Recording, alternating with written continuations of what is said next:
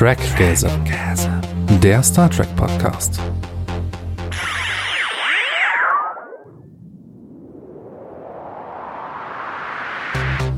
Trackgasm, der Star Trek Podcast. Hallo und herzlich willkommen zur 94. Episode von Trackgasm. Heute besprechen wir die Folge 201 von Strange New Worlds, The Broken Circle oder Der durchbrochene Kreis. Und mit dabei ist die liebe Brit Marie. Hallo. Und Elle ist auch dabei. Hallo zusammen. Eine neue Staffel Star Trek, das heißt wöchentliche Dosis von utopisch gutem Podcast-Content. Jede Woche gibt's jetzt für den nächsten zehn Wochen wieder Trackgasm, wo wir dann wöchentlich die jeweilige Folge von Strange New Worlds besprechen.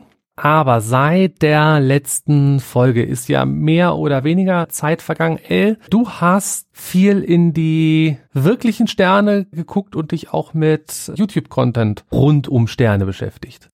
Ja, genau. Also zurzeit, ich habe sehr viel zu tun.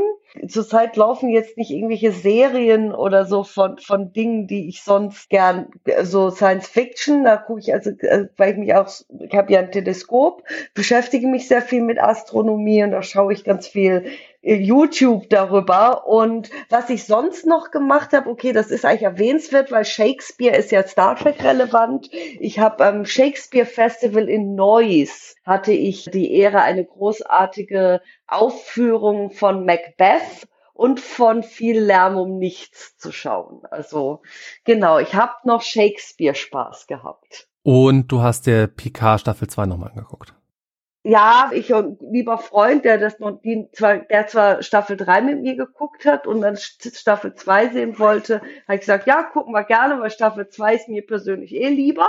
Und wir saßen da auch da und dachten so, ja, irgendwie seltsam, aber ja. Also von wegen halt, wie Staffel 3 halt mit Staffel 2 umgeht. Und jetzt nochmal so schauen, nach ein paar Monaten nichts sehen, muss ich sagen, ja, ich mag die Staffel. Ja, weil man, man kann sie ja auch komplett unabhängig voneinander gucken. Man kann ja die eins, dann die drei, dann die zwei gucken oder der eins, zwei, drei ist ja komplett egal. Man kann auch die zwei komplett auslassen. Ja, leider. Also äh, ich muss sagen, ich würde die drei rauslassen, aber da habe ich auf diesem Podcast genug darüber geredet. Britt, du hast ein bisschen Paramount Plus Original Content unter anderem gesehen, nämlich Kohlraben Schwarz. Ja, ich hatte ja überlegt, was habe ich geguckt, was so Richtung Sci-Fi, Supernatural Fantasy geht.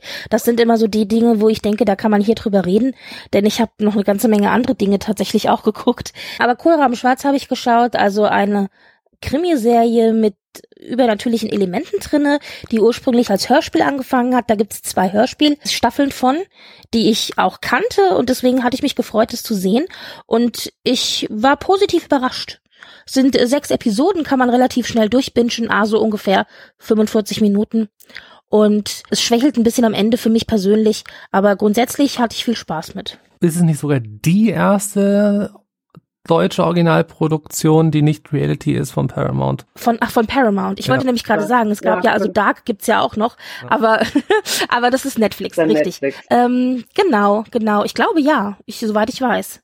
Aber ich bin da immer so, ich finde es immer so schwierig, weil Paramount macht es ja genauso wie Netflix auch. Die schreiben einfach nur Originalserie von oder Original-Content und das ist eigentlich gar nicht Original Paramount oder Original Netflix. Steht halt nur Original drauf. Deswegen finde ich es am Ende dann immer schwer zu wissen, ist es jetzt wirklich eine Produktion von denen oder haben sie es doch nur irgendwo eingekauft? Aber Kohlraben Schwarz ist auf jeden Fall eine Produktion von Paramount.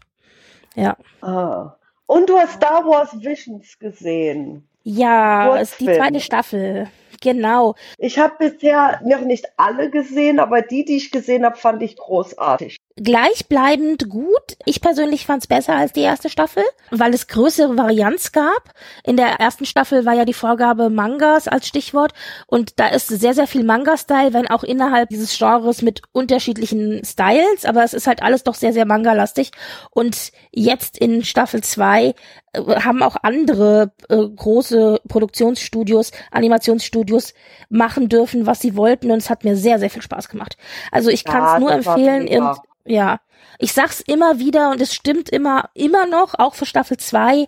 Meines Erachtens nach ist Star Wars Visions 1 und 2 das beste neue Star Wars, das wir bekommen haben.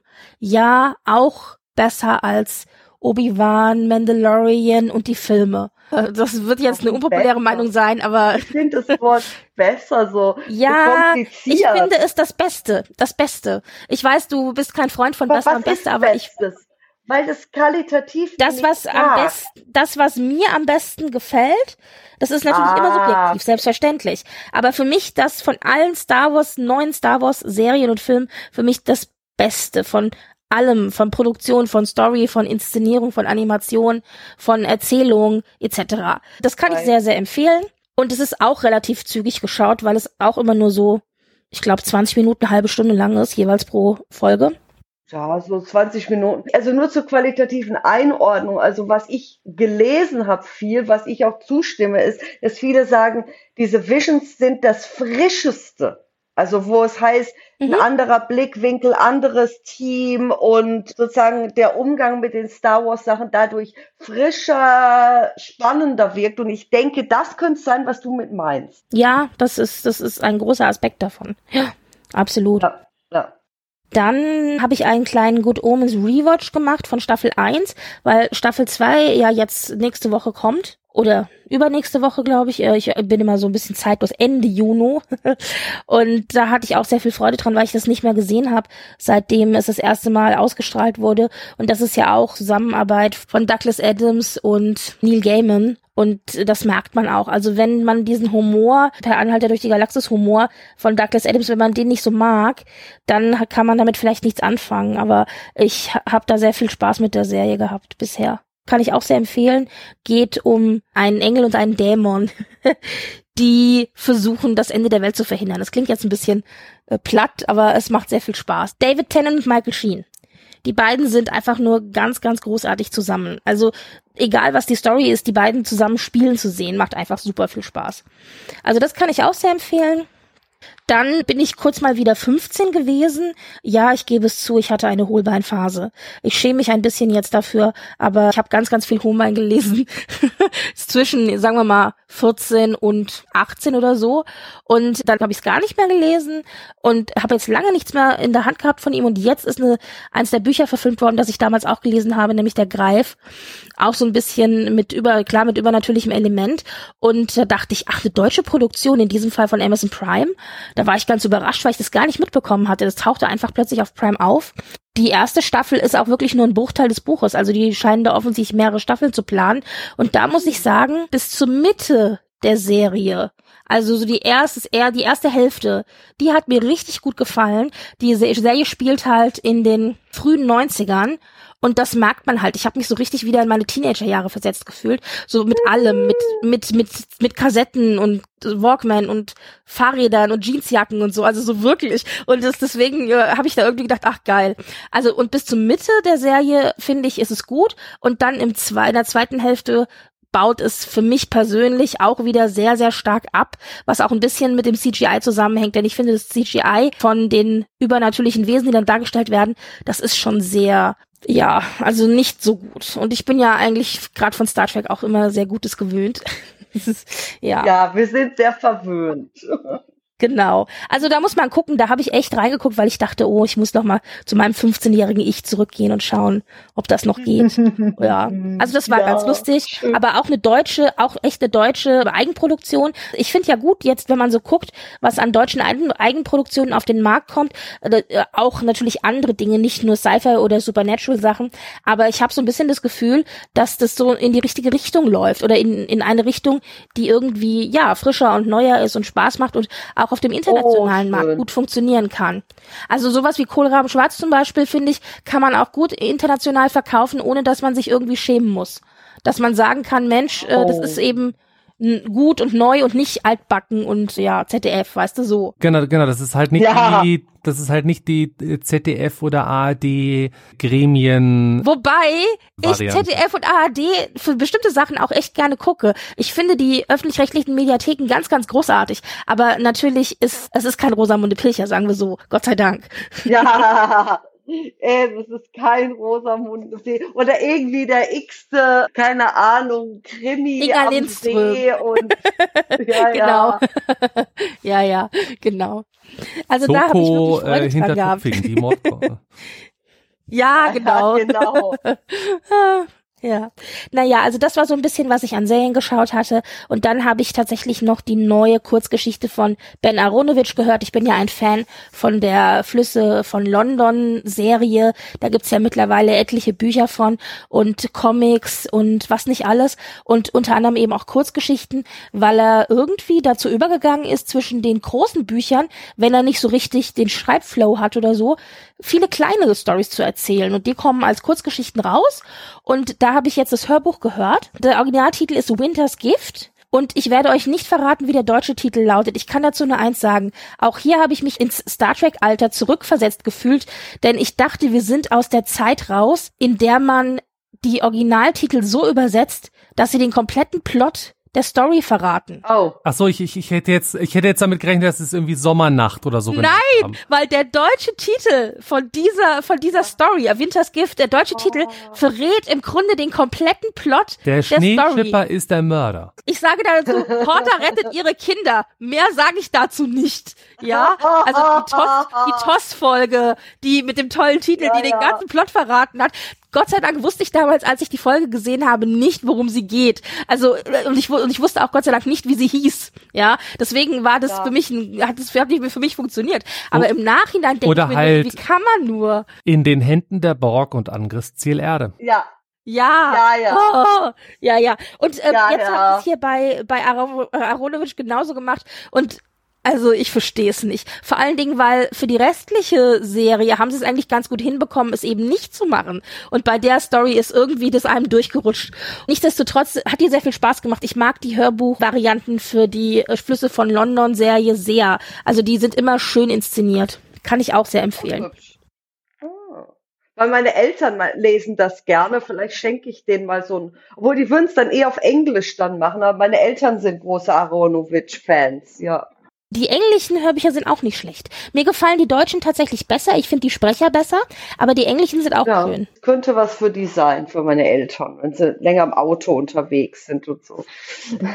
Ja, das war's. Und Marcel, Ich war zwischendrin ein bisschen krank und musste Zeit auf dem Sofa totschlagen. Als Picard angekündigt wurde, hat ja Patrick Stewart die Geschichte erzählt, dass ein Polizeibeamter immer sagt, ja, wenn ich mal wieder alle Hoffnungen verloren habe, dann nehme ich mir eine Kassette äh, TNG aus dem Regal. Wenn's mir kacke geht, denke ich mir, ja, was gibt's Besseres als ein Dominionkrieg? Ja, genau. Du, das ist Okay. aber bei mir auch, weil, weil Dominionkrieg ist ja die Geschichte von, es war, wurde richtig garstig für die utopische Welt und sie haben es geschafft, da wieder rauszukommen. Und das finde ich auch so toll am Dominionkrieg, ja. Und dementsprechend, also ich bin bei DS9 eingestiegen in der am Anfang der vierten Staffel, The Way of the Warrior, und dann die, die ganzen Klassiker, die man halt haben will, also Homefront, Ja. Paradise Lost, dann die Besetzung der Station durch die, durchs Dominion und der Dreiteiler. Garak, Garak und Worf da in diesem Camp, wie sie rausfinden, dass Bashir dort ist und, und Martok. Genau. Die ist auch Das- gut, ja, ja. und du hast das aktuell auch mit Will Wheaton gemeinsam. Der hat nämlich im letzten Ready Room gesagt, er guckt gerade DS9. Er macht einen DS9 Ah. Rewatch. Und ich so, ja, und wir fast alle auch. ja, Ja, das also auch sehr von- sehr gut. von, von DS9 kann ich nie genug kriegen und nachdem ich dann mit DS9 durch war und äh, Kai Win und Ducat mal wieder in den Feuerhöhlen verbrannt sind, habe ich mir dann noch ein bisschen meine anderen Komfortsachen angeguckt, nämlich Kathy tritt der Borg Queen in den Hintern und da äh, hatte ich diesmal dann, weil ich es schon länger nicht mehr gesehen habe, mir mal Dark Frontier von Voyager mal wieder angeguckt, der erste Ah. Zweiteiler mit der Borg Queen. Also eigentlich, ja, ja, nee, stimmt, stimmt, bei, bei äh, Scorpion kommt die Borg Queen ja noch nicht vor, genau. Genau. Stimmt. Stimmt, ja, die gucke ich aber auch gerne. Du hast einen hervorragenden Star Trek-Geschmack, Marcel. Ich lobe das zutiefst. Es hat sich ein bisschen was newstechnisch Ja, aber es angehäuft. geht. Es ist jetzt viele kleine Sachen. Genau, also zum einen Strange New Worlds läuft, heißt für uns in Deutschland ein bisschen Umgewöhnung, weil bislang haben wir immer freitags einen neuen Star Trek Content bekommen. Diesmal ist es aber donnerstags 9 Uhr morgens wird auf Paramount Plus die Folge freigeschaltet. Ich freue mich.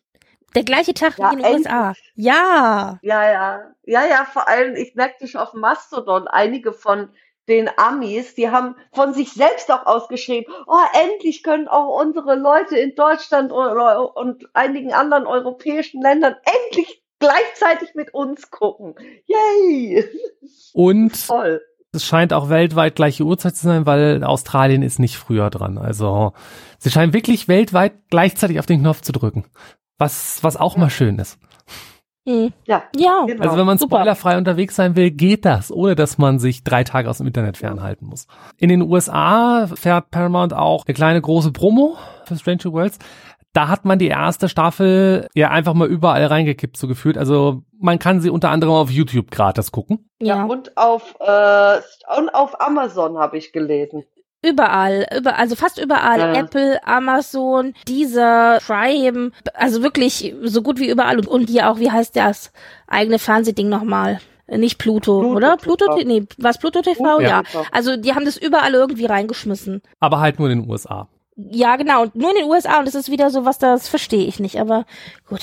Es Aber- ist halt ja dieses ja. Genau, aber äh, also auf, auf YouTube ist es halt auch drin. Das heißt, sollte sich euer Internet-Traffic zufällig durch die USA verirren, dann äh, geht es. Ich Genau. habe es ausprobiert vorhin. okay. Sehr schön. Dann bekommen wir auch wieder Ready Rooms. Wir haben ein Preview Ready Room, der so ein bisschen Promo für Staffel 2 gemacht hat, bekommen, mit dem ich handwerklich so ein paar Probleme habe, weil er wirklich brutal offensichtlich zusammengestückelt war. Ja, wir haben da ja letzte Woche schon ein bisschen drüber geredet. Der ging nur 20 Minuten und man hat echt das Gefühl gehabt, die haben Und es gab ihn auch wieder nur in den aus USA. den Äh, Nein, der Nicht? jetzt mittlerweile, nein, der Ach. ist mittlerweile, der kam nur verspätet Ah, okay. für uns. Aber der war, also vorher war der auf Facebook zu sehen, da war er nicht geoblockt, da hat man ihn auch quasi gleichzeitig mit dem Erscheinen in den USA sehen können. Und dann ist er aber in Star Trek auch gepostet worden, der ist er mittlerweile auch, aber halt verspätet. Also der war fast eine Woche später als in den USA, was sehr erstaunlich war. Der ist halt nur 20 Minuten lang gewesen, also auch gar nicht die übliche Länge, die wir kennen. Und das ist genauso, wie Marcel gesagt hat. Ich hatte auch das Gefühl, die haben die Leute, die sich für die normalen Ready Room Interviews da gehabt haben, einfach noch fünf Minuten länger sitzen lassen und hat gesagt, und jetzt machen wir noch gerade ein fünf Minuten Gespräch für die Preview-Folge, so, Ja. weißt du?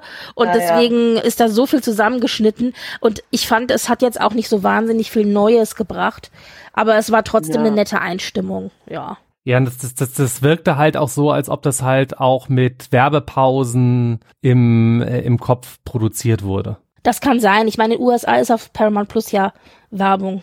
Also den gab's, also da waren halt hier Anson Mount, Rebecca Roman und Ethan Peck dabei und den Ready Room, den es für diese Folge gab, da war äh, Ethan Peck dann dabei. Der übrigens eine Strange New Worlds Season 2 Jacke anhatte. Nein. So eine Setjacke. Nein, nein, nein, nein. Ach, nicht Strange New. Worlds? Das war Discovery. Ach, Discovery war's. Ah, es war Das Discovery. war Discovery Season 2. Ich möchte auch so eine Jacke. Also mir egal, was draufsteht. Ob Discovery oder Strange New Worlds. Ich will auf jeden Fall gerne eine haben. ja, das, ja. Das, das fand ich ein sehr schönes Detail, dass er in der Disco-Jacke aufgekreuzt ist. Ja. Ja, Ich fand, das war so ein Statement. Also einerseits, das war seine erste Staffel, aber auch zu zeigen, ja, wir bauen auf Disco auf hier. ja, und auch einfach, ich find's vielleicht doof, dass ihr äh, Disco abschließt. ja. Eben das auch, genau. Zum Red Room, also ich, ich, ich habe ihn gesehen, gab recht, äh, recht nette, da, da war jetzt aber nicht so die krass große, oh, Sache jetzt dabei, halt einfach der, der, der standard solide Ready Room, aber vielleicht ist da bei mir im Kopf auch einfach nur unheimlich viel hinten runtergefallen, das kann auch sein. Ja, es war halt so das Übliche, aber ich fand zum Beispiel generell, also die haben natürlich auch Carol Kane, die, die Darstellerin äh, der neuen Ingenieurin, da interviewt. Die Schauspielerin liebe ich ja. Und ach, großartig. Ich freue mich. Wir reden ja gleich dann über die Folge und sie war alles, was ich erhofft habe. Es gibt dann auch noch neues Promo-Material. Gibt neue Fotos. Es ist diese Staffel alles sehr bunt, was ich, was ich toll finde. Ich mag's bunt. Und es gab neue Promo-Fotos. Sehr gestellt fand ich diesmal tatsächlich. Und es tut mir leid, aber es sah auch diesmal tatsächlich alles sehr gefotoshoppt aus. Also als hätte man die vor irgendwie einem schwarzen oder einem grünen Hintergrund fotografiert und dann einfach ja die verschiedenen den Back Backgrounds irgendwie eingefügt. Vielleicht war es nicht so, vielleicht war es so, ich weiß es nicht. Und dann haben wir noch ein großes Gesamtfoto bekommen, wo alle drauf waren und das Ganze hatte so ein bisschen so ein Feeling vom letzten Abendmahl. Also so an einer langen Tafel, die ganze Crew zusammen. Es war so ein bisschen, ja, ich weiß nicht. Aber es gibt auf jeden Fall neue Bilder. Und wir haben auch schon eigentlich jetzt vor ich glaube mindestens zwei oder drei Wochen alle Titel bekommen für diese Season. Und das ist jetzt ein Spoiler. Da würde ich sagen, wenn ihr das nicht hören wollt, dann hört jetzt kurz weg. Also wir setzen Spoiler in die Kapitelmarken, ab wo ihr wieder reinhören könnt. Aber wir hatten über die Titel nicht gesprochen und das würde ich hier gerne einmal kurz machen, wenn das okay ist. Ja. ja. Also jetzt 01 ist klar, war The Broken Circle. Wir haben jetzt nur die englischen Titel, die deutschen stehen halt noch nicht fest, beziehungsweise erfahren ich immer auch erst nur, wenn ich auf Paramount dann gucke. Äh, nächste Woche ist Ad Astra per Aspera. Ich bin kein Lateiner. Was heißt das? Durch die Sterne zur Anstrengung. Weil eigentlich umgekehrt, aber es ist umgekehrt. Normalerweise heißt es ja. Also eigentlich, also normalerweise heißt das per Aspera ad Astra. Und ja. das hat man halt umgedreht und auf Deutsch heißt es zu den Sternen durch Schwierigkeiten. Durch Anstrengung, durch Ab Anstrengung, genau, weil, äh, weil das Wort Aspera, da hast du auf Englisch Aspiration, also dieses etwas, äh, was besonders hoch ist, was du erreichen willst, so etwas besonders, ja, Genau, es ist halt Anstrengungen, Hürden, aber halt dann da, genau, ad astra per aspera, genau. Nee, das ist richtig auch. Okay. Aber was ich hier schön finde mit diesem Titel ist auch, wir wissen, weil das nämlich ein, ein Teaser war, den wir bekommen haben im Vorhinein, dass die zweite Folge die Folge ist, in der es die Gerichtsverhandlung von Una geben wird, also von Number One. Und dann ist dieser Titel besonders spannend. Weil ja vielleicht eben ihr Traum zu den Sternen zu fliegen ja eben mit Anstrengungen verbunden ist, äh, ja. im wahrsten Sinne des Wortes. Genau. Ja. Dann haben wir Folge drei Tomorrow and Tomorrow and Tomorrow. Meines Erachtens nach wird das wahrscheinlich die Kirk-Folge sein. Wir haben ja im Teaser-Trailer äh, gesehen, dass es auf jeden Fall eine Zeitsprungfolge geben wird, wo Uhura und Kirk irgendwie in der Vergangenheit landen. Und vermute persönlich, das wird die wahrscheinlich sein. War das Laan? Ja, Laan war das, war das, war das Laan im, Ach, dann war das Laan mit ja. der Tür. Entschuldige, Laan und Kirk. Okay. Sind zwei also ich vermute, das wird die sein. genau.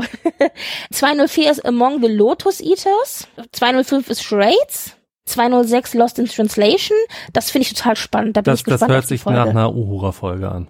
Ja. Ja, und das ja. hört sich aber auch, also ich finde Lost in Translation, stell dir vor, der, also das ist ja immer so, das ist eine von diesen klassischen Fanfiction-Tropes. Stell dir vor, der äh, Kommunikator fällt aus und keiner kann mehr sich verstehen. Dann ist vielleicht Uhura gefragt. Ja, ja, eben. 207 Those Old Scientists, das ist die Folge, in der Jonathan Frakes Regie geführt hat. Also vermute ich, dass das wahrscheinlich die Crossover-Folge sein wird mit Lower Decks aber ich weiß es nicht 100 Prozent. Ja, also, also wenn das nicht die Crossover-Episode ist, dann weiß ich auch nicht. Also ich meine, Those ja. Old Scientists ist ja ein Zitat aus Lower Decks. Eben. Ah, okay. Das hat ja Bäumler gesagt. Oh, those old scientists. Naja, dann passt das ja wieder als TOS bezeichnen und dann irgendjemand halt mhm. fragt, ja, was ist Ach, das? Stimmt, ja, richtig, genau. Okay, das hatte ich irgendwie vergessen, aber jetzt, wo du es sagst, erinnere ich mich wieder. dann haben wir 208 Under the Cloak of War. Wahrscheinlich 209. wieder eine folge Ja, klingt so, gell? ja, ja. 209 oder vielleicht auch eine Gorn-Folge. Na, die Gorn kommt, denke ich. Also wir wissen ja, jetzt ist es zwar jetzt vorgegriffen, aber die drohen ja auch mit einem Krieg. Vielleicht. Ja, äh, 209 die zehnte Folge an. 209 Subspace Rhapsody, da ist die große Frage, ob das vielleicht eine Musical-Episode werden könnte. Das ist gerade das, was das Fandom so ein bisschen diskutiert und spekuliert weil Christina Chong auf der FedCon Andeutungen gemacht hat, die man durchaus so interpretieren könnte. Aber sie durfte leider nicht. Oh. Das haben wir, letztes Mal haben wir das besprochen, weil Tanja war ja auf der FedCon und da hatte Christina Chong bisschen was erzählt. Das Problem war, sie war eine Woche vor der FedCon auf einer anderen Con gewesen und da hatte sie sich verplappert und da hat Paramount sie ge gerügt und hat gesagt, um Gottes Willen, du darfst bitte nichts verraten auf der FedCon. Und dann saß sie auf der FedCon und weißt du, so wie man so sich immer die ganze Zeit hatte, hatte sie Paramount Paramount im Hinterkopf, so nach dem Motto, oh, ich darf nichts verraten, ich darf nichts sagen, weißt du so. Aber ja. sie hat so ein bisschen, ja, geteasert. Also das ist Folge 9. Und dann haben wir noch äh, Folge 10. Ich, ist die Aussprache, ist es Hegemony oder He He Hegemony? Ich, äh, wie ist die Aussprache Hegemony. richtig? Okay, danke. Also Hegemony. Und das bedeutet was? Äh, Gorn. He- Gorn. He- Nein, die, das Wort bedeutet was? Hegemonie. Hegemonie. Ja, und das bedeutet was?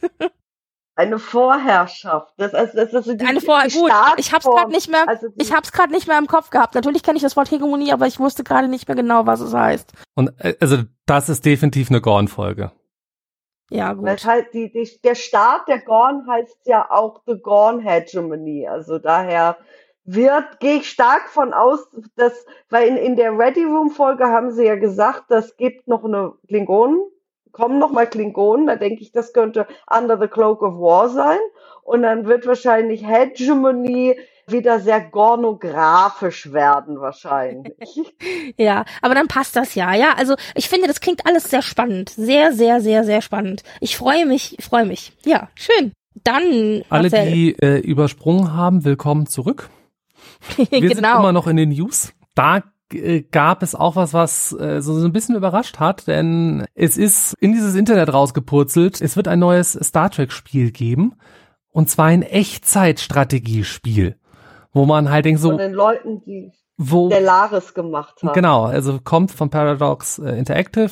Die sind halt bekannt für, für Stellaris, was halt ein Echtzeitstrategiespiel äh, in einem Weltraum-Setting ist. Es wird für PC und Mac kommen. Soll im Herbst erscheinen. Viel mehr ist noch nicht bekannt. Kein Preis, kein genaues Datum.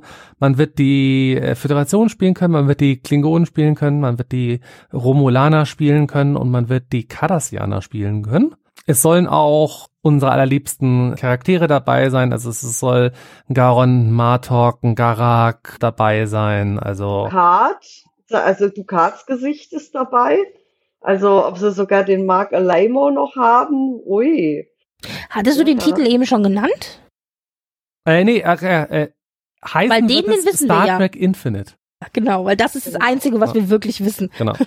Und äh, also man soll auch irgendwie ein Cisco haben können. Also gucken wir mal, wie viel halt einfach nur zusammengestückelter Dialog aus aus Folgen äh, ist. Da kann man ja heutzutage relativ viel machen.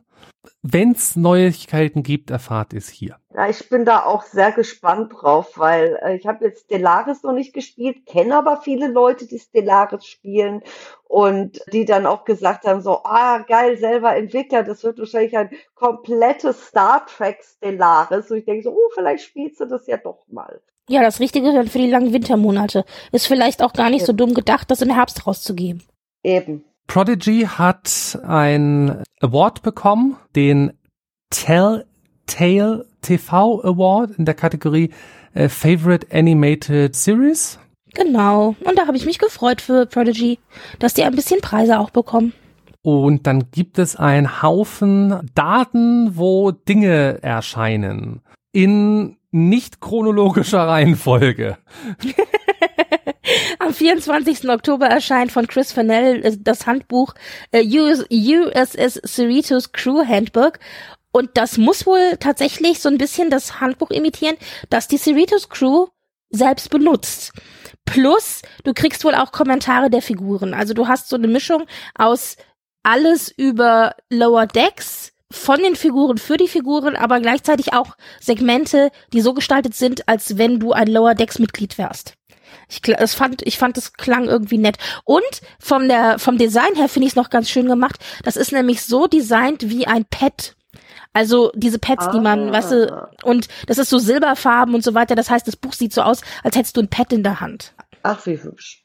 Am 30. Mai kriegen wir einen neuen Discovery-Roman von Dayton Ward mit dem Titel Somewhere to Belong. Da geht's also weiter. Da finde ich auch schön, dass die da immer noch weiter ihre Romane veröffentlichen für Discovery und das jetzt erstmal nicht eingestellt haben, so wie jetzt die Serie eben ja auch quasi eingestellt wurde. Das war's schon an Büchern. Dann haben wir noch ein Brettspiel mit dem Titel Black Alert. Schwarzer Alarm, das kennen wir ja aus der ersten Staffel von Discovery. Was war der schwarze Alarm?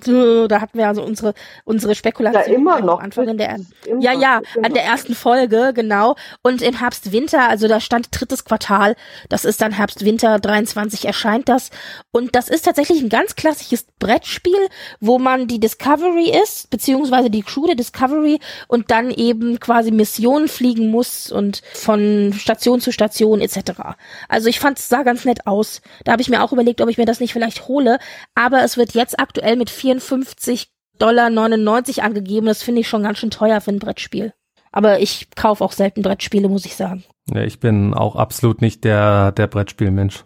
Und dann haben wir eine ganze Reihe von DVDs und Blu-rays, die jetzt auf den Markt kommt. Am 16. November erstmal die DVD, Blu-ray, beziehungsweise es gibt auch eine Steelbook-Variante von Picard Season 3. Da warten ja schon ganz viele drauf, auch mit ganz viel Extramaterial. Am 5. September wird dann Picard die komplette Serie erscheinen. Das heißt, man kann Staffel 1, 2 und 3 zusammen in einem Schuber sich holen und da gibt's wohl sieben Stunden Bonusmaterial, das dabei ist. Und ich bin ja ein Fan von Bonusmaterial. Ja, ich find's schön, wenn ich die Serien auf DVD besitze oder auf Blu-ray, aber ich find's halt in erster Linie deswegen auch toll, weil ich da die ganzen Hintergrundsachen mit dazu bekomme und die ganzen Extras und Dokus und eben dieses ganze Bonusmaterial. Also dafür lebe ich quasi, wenn ich sowas kaufe. Und deswegen ähm, finde ich das eine schöne Nachricht. Und die beste Nachricht von allen. Auch am 16. November kommt eine Gesamtedition heraus mit allem zu Jean-Luc Picard sind bescheidene 54 Blu-ray-Discs, die enthalten äh, also TNG Staffel 1 bis 7, Picard Staffel 1 bis 3, Generations, First Contact, Insurrection und Nemesis und dann noch Bonusmaterial. Genau. Und zusätzlich noch, das äh, habe ich jetzt hier gar nicht reingeschrieben, gibt's auch noch Collectibles, die dazugehören. Man bekommt vier magnetische äh, Badges, PK-Badges. Man bekommt so Getränke, wie heißt das denn? Coaster? Was heißt das denn auf Deutsch? Getränke ähm, zum runterstellen. Ja, wie heißen die wieder? Zum unter die Gläser stellen. Untersetzer. Untersetzer, danke. Getränkeuntersetzer äh, vom Chateau Picard. Man bekommt äh, Spielkarten, Custom Deck of Playing Cards und man bekommt The Wisdom of Picard, The Legacy Collection Edition. Das ist, glaube ich, ein Buch mit Zitaten und neuen Bildern und so weiter. Also das heißt, das ist echt so eine ganz große Box mit allem zu Picard und wenn man Picard-Fan ist, da, ja, da kann man dazu lang. Ich finde, es sieht sehr schön aus. Ich bin auch versucht, es ist noch kein Preis aufgerufen. Mal gucken. Ich hoffe, man muss sich da nicht dumm und dämlich bezahlen. Über 9000. ja. Na, das hoffentlich nicht. Aber so wie ich das sehe, wird es halt auch nur als Blu-ray erscheinen. Das ist dann natürlich, ja, muss man mal gucken. Dann wird aktuell die dritte Staffel von Picard auffällig stark gepusht für, für, äh, für Emmy-Nominierungen. Oh, und das ist so nervig, finde ich. Sorry, Na, aber. Also es das, das wird ja immer gemacht, dass man halt, wenn halt die Nominierungs, also die, also die Abstimmungsphasen sind, dass dann halt sehr viel in, in Anzeigen investiert wird. Das wird ja auch für die, äh, für die Oscars äh, gemacht. Das wird jetzt äh, aktuell sehr stark K Staffel 3 gemacht, auch auf Social Media. Und das ist also für New Track schon richtig krass, wie brutal das gerade äh, überall gerade diese Staffel, das sagt, also ich sag mal, einerseits kann ich historisch verstehen, weil TNG war die Star Trek Serie, die so von den Emmys am meisten beachtet worden ist. Und das war die quasi TNG äh, Comeback Staffel. In dem Kontext verstehe ich es. Aber sonst ist das für mich seit Berman die konservativste Star Trek Staffel. Natürlich wird das dann gepusht. Ist es auch. Ich glaube, was man hier dann noch ins Boot schmeißen kann, das ist eben die Anknüpfung an TNG, sind eben die Schauspieler, denn sie machen tatsächlich Werbung für alle Legacy-Schauspieler, beziehungsweise für den ganzen Cast, natürlich auch äh, eine Jerry Ryan. Das heißt, die haben die alle mit in, ins Boot geschmissen, was die Nominierungen angeht. Ob sie denn nominiert werden, ist eine andere Frage. Aber zum Beispiel Schauspieler wissen wir ja, also Star Trek-Schauspieler werden ja notorisch immer nicht ausgezeichnet und auch nicht also nominiert. Die, die werden eigentlich in der Regel ignoriert erstmal gar nicht genau. Aber das Ding ist, ich habe nichts dagegen, dass man Werbung macht. Ich finde, äh, das gehört ja zum Geschäft dazu. Und das haben die anderen Star Trek Serien für Emmy und Oscar und was nicht alles, also Oscar jetzt nicht, aber für die Emmys ja auch gemacht.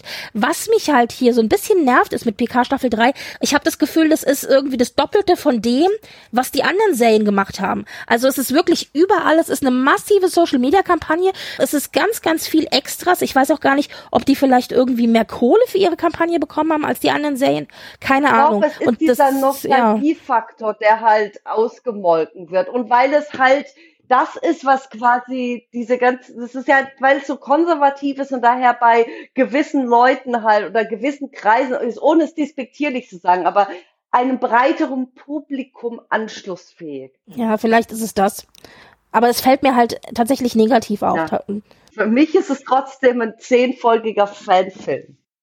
Es, es ist halt an vielen Stellen weniger herausfordernd als, als äh, anderer Star Trek Content. Da, Dis Discovery stellt da ja öfters mal bestehende Denknormen regelmäßig in Frage. Ich meine, allein wenn wir an die, die Aufregung denken mit, oh Gott, welches Pronomen wird jetzt benutzt, wo sich dann äh, eher darüber aufgeregt wurde. Das gab's halt bei Picard alles nicht. Oder die Auflösung von Burn zum Beispiel. Das ist ja auch anders. So, eigentlich ist das, wäre das eine typische TNG-Folge, aber alle regen sich bei Discovery auf. Und ja, es ist, ja. Aber das ist jetzt eine andere Diskussion. Aber du hast recht, natürlich. Was halt auch noch, denke ich mal, mit ein Grund ist, warum Picard Staffel 3 so massiv gepusht wird, ist, die Streaming-Zahlen sind ja offenbar sehr gut, weil, weil Picard Staffel 3 hält sich in den, konstant in den Top 10. Und das ist, denke ich, auch ein Grund. Und auch wenn wir die inhaltlichen Sachen des Drehbuchs äh, an vielen Stellen nicht mögen, das, das nimmt ja nichts weg von der schauspielerischen äh, Qualität und erst recht nichts weg von der Qualität, was Set-Design, Visual Effects ja, ja. Äh, und so weiter angeht. Und cool. es gab ja auch ein extra Screening nochmal des Staffelfinals, wo man genau diese ganzen handwerklichen Dinge hervorgehoben hat.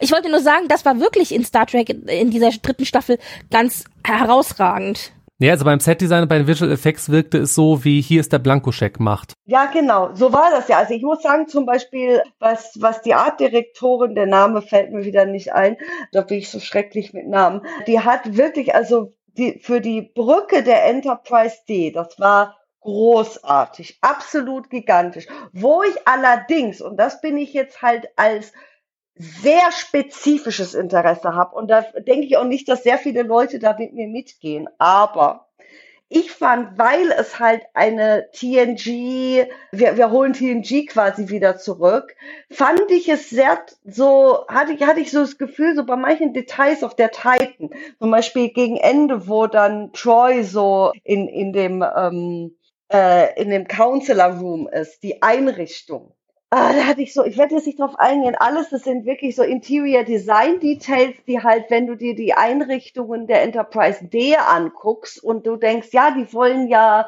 jetzt genau das wiederholen, dieses Feeling und so weiter, das haben sie nicht gut umgesetzt. Es sieht zwar okay aus, es ist jetzt nicht hässlich, aber es gerade dieses Feeling nicht. Und was mir auch zum Beispiel fehlt, das sind wieder Details, aber das, diese Details sind auch so ein Marker von, ja, wurde dieser Teil von der Geschichte so ernst genommen wie zum Beispiel die D-Brücke? Zum Beispiel durch die ganze Serie hinweg ist mit dem Wein, die haben keinen Menschen reingeholt, der mal gesagt hat, nein, Picard ist in Burgund. So eigentlich heißen da auch die Weingüter nicht Chateau, sondern eher Domain werte Domain. Wobei, das ist dann ein Fehler von TNG gewesen, oder? Nee, TNG steht auch schon, dass es im Burgund ist. Es gibt eh, also. Nein, nein, nein, äh, aber hieß das da nicht auch schon Chateau Picard? Ach, Nemesis war es. Okay, weil das war schon etabliert, das meinte ich. Es kommt schon, also so Nemesis und es wird ja halt auch ungefähr so erwähnt, wo Labar, so heißt ja der Ort. Es gibt einen Ort Labar, der so ungefähr nicht ganz so Burgund ist die Gegend. Ganz nicht im Weinbaugebiet, weil in Labar gibt's keinen Weinbau wirklich in unserer echten Welt. Aber das Einzige, was gestimmt hat, war die Glasform, also diese Burgundergläser. Ansonsten sagen die sogar so, ich, ich habe dir ein Bordeaux geschickt. Bordeaux und Burgund liegen ganz weit auseinander und sind rivalisierende Weingegenden. Und die haben also so, so wenigstens, weißt du, wenn die zum Beispiel Leute für alle möglichen beratenden Leute reinholen. Holt doch jemand, der sich mit Wein auskennt und also mit französischem Wein auskennt und irgendwie sagt, ja, ob das jetzt ein Burgunder oder ein Bordeaux ist. Wenn, wenn man nämlich hinguckt, zweite Staffel, die erste Staffel Teaser-Trailer, steht da Bourgogne. Ich so, ah, das stimmt, super. Dann zweite Staffel, an erste Folge auf den Kisten Bordeaux. Ich denke so, was? Das ist ja äh, geografischer Unsinn. Außer es wird auch äh, onscreen etabliert, dass das Chateau Picard zwei Sitze hat. Zwei Chateaus hat. In, in Burgund und in Bordeaux. ja, zwei völlig verschiedene Gegenden von Frankreich. Und dann eben dann auch in der dritten Staffel so, wie sie halt auch so diesen Running Gag mit so impliziert haben, Picards Wein wäre so schlecht. Das fand ich so, äh, die hätten das wirklich ein bisschen anders behandeln können. Aber gut, das ist ein Detail, das bin ja nur ich. Und das bin ich mit meinem, mit meinem, sagen wir so, meinen äh, beruflichen Designerbrille-Blick, wo ich halt auch beruflich immer auf Dinge gucken muss. Aber naja, sei es drum. Ja, vielleicht kriegen ich wir äh, in einer der nächsten Serien dann irgendwie ein ein bierbrauendes Crewmitglied, die dann halt irgendwie, was weiß ich, Original Holsteiner Hell oder sowas äh, brauen oder naja. oder Münchner Alt. Vielleicht wird genau Münchner, nee, nee, wenn, eigentlich ist das vergleichbar mit, als ob jetzt mit Bordeaux und Burgund, das wäre so, als ob Detmar eine Brauerei ausmacht, also in Beta-Kano ist ja Düsseldorferin und Kölsch macht. Ja, den, den offensichtlichen Gag mit Düsseldorf und ja. Köln wollte ich jetzt nicht bringen. Aber, aber so ist das mit Weinbau, mit Bordeaux und Burgund, die halt große, das ist wirklich, wirklich so. Und äh, wirklich so, als ob Detmar jetzt quasi nicht Detmar alt, sondern Detmar Kölsch machen würde. Oder halt in Düsseldorf, äh, Düsseldorfer Karneval Alarv schreibt. Genau. ich reich zum Abschluss gerade noch nach. Äh, Liz Claude Klotschkowski, also schwerer Name. Liz Klotschowski genau. heißt die Dame vom Art, ja. von Art Design, Art Director. Genau, und mit ihr gibt es mit Jessie Gender ein hervorragendes Interview, weil die YouTuberin Jessie Gender war mit, mit ihr auch auf, auf der Filmschule. Also die kennen sich und haben also ein tolles Interview. Die, der Link natürlich dann in den Show Notes. Mhm, wunderbar. Äh, durchbrechen wir den Kreis an Abschweifungen und kommen zur Folge. Schlechte Überleitung für 1000 bitte. The Broken Circle, geschrieben von Henry Alonso Myers und Akiva Goldsman.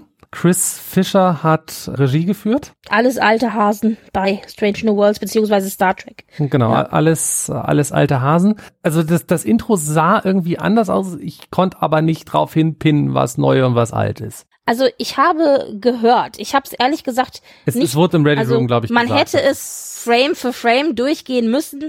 Das habe ich jetzt nicht gemacht, aber ich habe gehört oder mir angelesen, dass es wohl ein paar zusätzliche Aufnahmen von anderen Planeten, also von neuen Strange New Worlds im Intro gibt. Das heißt, das Intro ist im Grunde das gleiche, aber man kriegt ein paar zusätzliche Aufnahmen von anderen Planeten. Vielleicht auch Planeten, die eventuell hier in Season 2 eine Rolle spielen.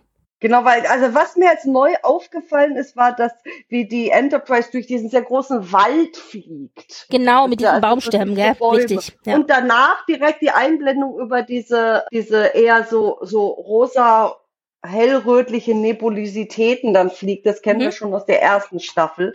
Also die haben, glaube ich, so ganz subtil so neue Sachen reingebracht. Genau, nur so zwei, drei, vier Frames. Mehr ist es nicht, genau. Ja. Mhm. Ja, und inhaltlich setzen wir erstmal mehr oder minder, äh, also nach dem in der letzten Staffel von Star Trek Strange New Worlds, setzen wir dann halt erstmal äh, ja eigentlich im Prinzip an, dass sich Pike und, und Una unterhalten, wie es denn jetzt weitergeht, nachdem sie verhaftet wurde und Pike ist so mehr der so, nee, nee, das, das können die nicht mit dir machen, während äh, Una halt mehr so abgeschlossen hat damit. Ja, sie wirkt ein bisschen resigniert. Also sie sagt ja auch, ich möchte eigentlich nicht, dass du dich für mich einsetzt, weil du damit deine eigene Karriere halt aufs Spiel setzt. Und sagt ja dann auch noch so schön, don't start a fight you can't win. You taught me that. Also starte keinen Kampf, den du nicht gewinnen kannst. Das hast du mir beigebracht, ja. Also woraufhin Heike halt sagt, nee, nee, nee, ich habe den Kampf nicht angefangen. Die haben den Kampf angefangen. Ja, ja, genau. Wobei ich äh, sagen muss, ähm, also wir sind jetzt zeitlich einige Monate nach der letzten Folge von Staffel 1. Es ist also ein bisschen Zeit vergangen, aber nicht viel. Und Una ist offensichtlich also immer noch in, ich sage jetzt mal U-Haft oder im Gefängnis, glaube ich, ist sie nicht, aber sie ist zumindest unter Hausarrest und wartet eben auf ihre Gerichtsverhandlung. Und offensichtlich... Nee, ähm, Gefängnis. Ja. Also das sieht aus wie ist dieselbe Gefängnis, Zelle okay. oder in der Spock ungefähr war. das Genau, in Staffel 2. Das sieht aus wie die, wie, wie die Zelle in das, also die psychiatrische Zelle, Zelle von Spock aus Staffel 2. Ja, also auf jeden Fall ist sie definitiv ja, ja, noch, also wartet sie noch auf ihre Verhandlung, die, von der wir ja jetzt wissen, wann sie kommt. Und äh, was ich aber schön fand, ich fand gleich direkt am Anfang haben wir wieder tolle Visuals gehabt. Also wir haben ja diesen Kameraflug gehabt, die Station irgendwie von oben runter, dann hat man wieder oh, diese, diese Shuttles und Raumschiffe, die sahen so schön aus. Oh. Richtig, aber auch diese gläsernen ja, Dome. wie sagt man, Gedome, genau und so weiter. Ich muss sagen, okay. ganz ehrlich, Stranger Worlds hatte in Staffel 1 schon tolle Visuals, aber auch jetzt hier in Staffel, in Staffel, in, in Staffel 2 geht's damit auch weiter. Also es hat mir wirklich sehr, sehr gut gefallen. Da muss ich sagen, vom Look her ist und bleibt das aktuelle Star Trek. Ob das Picard ist, ob das Strange New World ist, ob das Discovery ist, jetzt die letzten Staffeln eigentlich wirklich richtig großartig. Ja, und was halt auch schön ist, dadurch, dass sie ja die AR-Wall haben in, äh, in Toronto, man merkt, dass sie inzwischen bisschen Erfahrung haben. Also das ist halt nochmal besser, als wir es halt in Disco äh, gesehen haben und in der ersten Staffel Stranger Worlds. Also man merkt ja. halt inzwischen, ja, ja, wir haben wir haben, das ist inzwischen Folge 21, die wir mit dieser Technik drehen. Ja, eben. Und die haben natürlich mehr Routine dann damit. Eben. Genau.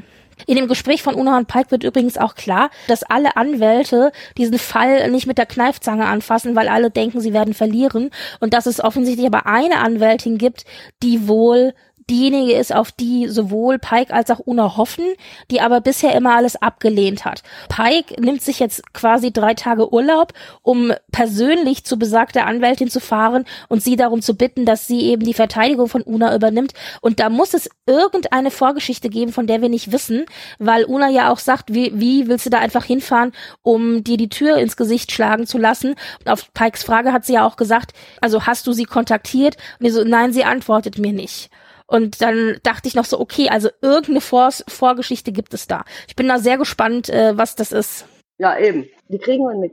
Ja, also das, das ist, das finde ich schon mal sehr spannend und das führt eben dazu, dass Pike dann sich Urlaub nimmt und dann, um sich auf die, auf den Weg zu machen, eben zu besagter Anwältin und und in der Zwischenzeit hat dann Bock äh, das Kommando als Acting Captain und bekommt ja. es von Pike übergeben und dann äh, macht Spock noch so einen Scherz und ich so, oh nein, er hat es jetzt nicht gesagt, so nach dem Motto, you jinxed it.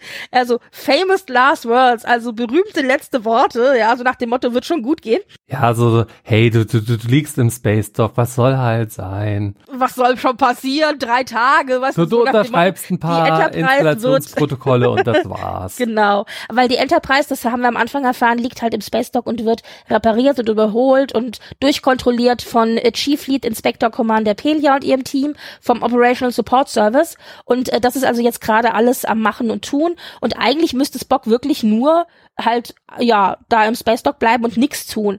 Und natürlich kommt es natürlich nicht so, aber sehr schön fand ich dann auf Spocks Zweifel, dass Pike dann wirklich so ihm die Hand auf die Schulter legt und sagt, hey, ich glaub an dich. Und ich dachte so, ja. wow, hier Leader Skills Note 1 setzen. Da ja, dachte ich, hast du ja, gut gemacht, Pike. Ja. Pike ist quasi, also finde ich von, also so so, so, was sich Führungskräfte anschauen können als Best Practice Führungskraft. Ist ja, äh, wirklich. Da kann auch, könnte auch Picard sich noch einiges von abschneiden. Hm. Ich fand es übrigens sehr überraschend, dass sie Pike hier gleich am Anfang rausgenommen haben aus der Folge. Damit habe ich überhaupt nicht gerechnet. Ich dachte so, wie? Pike ist jetzt weg, ja? Also, und das ist schon ein kleines Risiko eigentlich, dass man ja. sagt, ja, man nimmt eigentlich den Captain einfach gleich für die erste Eröffnungsfolge einfach komplett raus. Der hat ja jetzt nur eben diese, diese kurzen zwei Szenen am Anfang gehabt und dann ist er weg. Und dann dachte ich, wow, Star Trek, also Strange New Worlds, da muss ich kurz mal applaudieren. Finde ich mutig, aber finde ich auch, finde ich auch gut. Ja, ja das war schon überraschend. Ist, ist halt eine Seite aus dem Disco Staffel 3 Playbook. Da haben sie es ja auch gemacht. Gut, da hatten wir in der ersten Folge ausschließlich Michael und in der zweiten Folge dann ausschließlich die Disco Crew. Aber das ist, äh, es, es, es gibt vor allem halt auch mal eine, eine andere Dynamik, weil sich halt alles um einen Richtig, ja. Die, die Entscheidungen müssen halt von jemand anderem gefällt werden. Und es gibt halt auch Interaktionen, die wir halt sonst nicht haben, wie halt zwischen Spock und, äh, und Admiral April. Genau. Und übrigens noch als kleiner Fun Fact, als dann äh, als als Pike in seinem Quartier kurz gezeigt wird, kann man im Hintergrund einen Sattel sehen, also so einen richtigen Sattel zum Reiten. Er ist ja großer äh, Pferdefreund und reitet ja auch privat viel und so weiter. Das haben wir auch schon gesehen ja, ja. und auch schon gehört. Und aber dass dann dieser Sattel einfach so in seinem Quartier rumsteht, das fand ich auch irgendwie witzig. Pikes, ja, ja, eben, das, das finde ich auch schön. Ja, Pike ist ja ein, ein Pferdemensch, ja. Genau. Una sagt es ja und ja. Was ich noch interessant finde, also rein strukturell, was eben das Darstellen von guter Führung betrifft, ist richtig gute Führungskraft geht ja jetzt nicht hin und sagt, ich bin in der Hierarchie dominierend über euch, liebes Team, sondern eine gute Führungskraft übernimmt Verantwortung. Das bedeutet, hat auch ein Team, dass also dieses Verantwortung tragen also mit kultiviert wird. Und Pike geht also weg, weil er sagt, ich muss für meine erste Offizierin jetzt Verantwortung übernehmen, damit sie wieder zurück zu unserem Team kommt, damit wir wieder gut arbeiten können und gut funktionieren. Also das sagt er ja auch zu ihr. So, ja, das wäre ein Riesenverlust für die Enterprise, ja, und für mich und nicht nur symbolische, sondern auch tatsächlich echt gefühlte Wertschätzung für sie. Und sagt, ja, da muss ich jetzt auf diese drei Tages Sonderurlaubsmission gehen, um dann eben für, für mein Team, meine erste Offizierin das zu machen und gleichzeitig eben dem Spock zu sagen, hier, ich gebe dir etwas mehr Verantwortung mit nicht so high stakes, also nicht so hohen, wie, wie heißt das nochmal auf Deutsch, so, also mit niedrigem Risiko oder halt niedrige, wo halt nicht viel los ist, aber er halt wirklich jetzt mal für die paar Tage jetzt der Acting Captain ist. Und das finde ich halt auch spannend, dann eben auch das auf dem Bildschirm zu zeigen. Pike ist nicht da, weil er wegen seiner Verantwortung was anderes macht und sich nicht die ganze Zeit in diesem Center Chair glorifiziert und dafür Spock und die anderen halt ihr, ihr Ding halt machen. Ja. Mhm.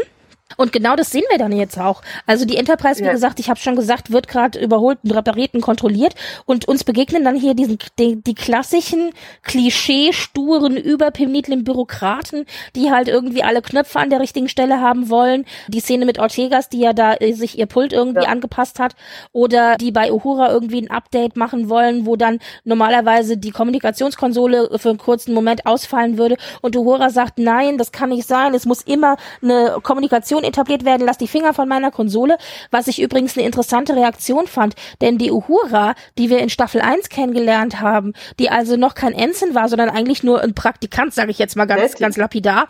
Richtig, ja, die war, ich war die schon Kadettin? Ja, doch, die war im Kadettenprogramm. War also genau. Also, aber die als Kadettin eben in der Staffel 1 war, die war viel unsicherer. Und die, die wir jetzt ja. sehen, die tritt ja schon relativ dominant auf, weil das ist ihr Bereich und ihre Konsole und da hat keiner was dran Kein. zu suchen. Und ich glaube, die, die Uhura aus Staffel 1 hätte nicht so reagiert. Die hätte dann vielleicht nee, eher gesagt, äh, ja, okay, dann bitte. Ja, so. Obwohl sie vielleicht nicht glücklich damit gewesen wäre. Ja. Ja, also das fand ich eine sehr, sehr schöne Entwicklung.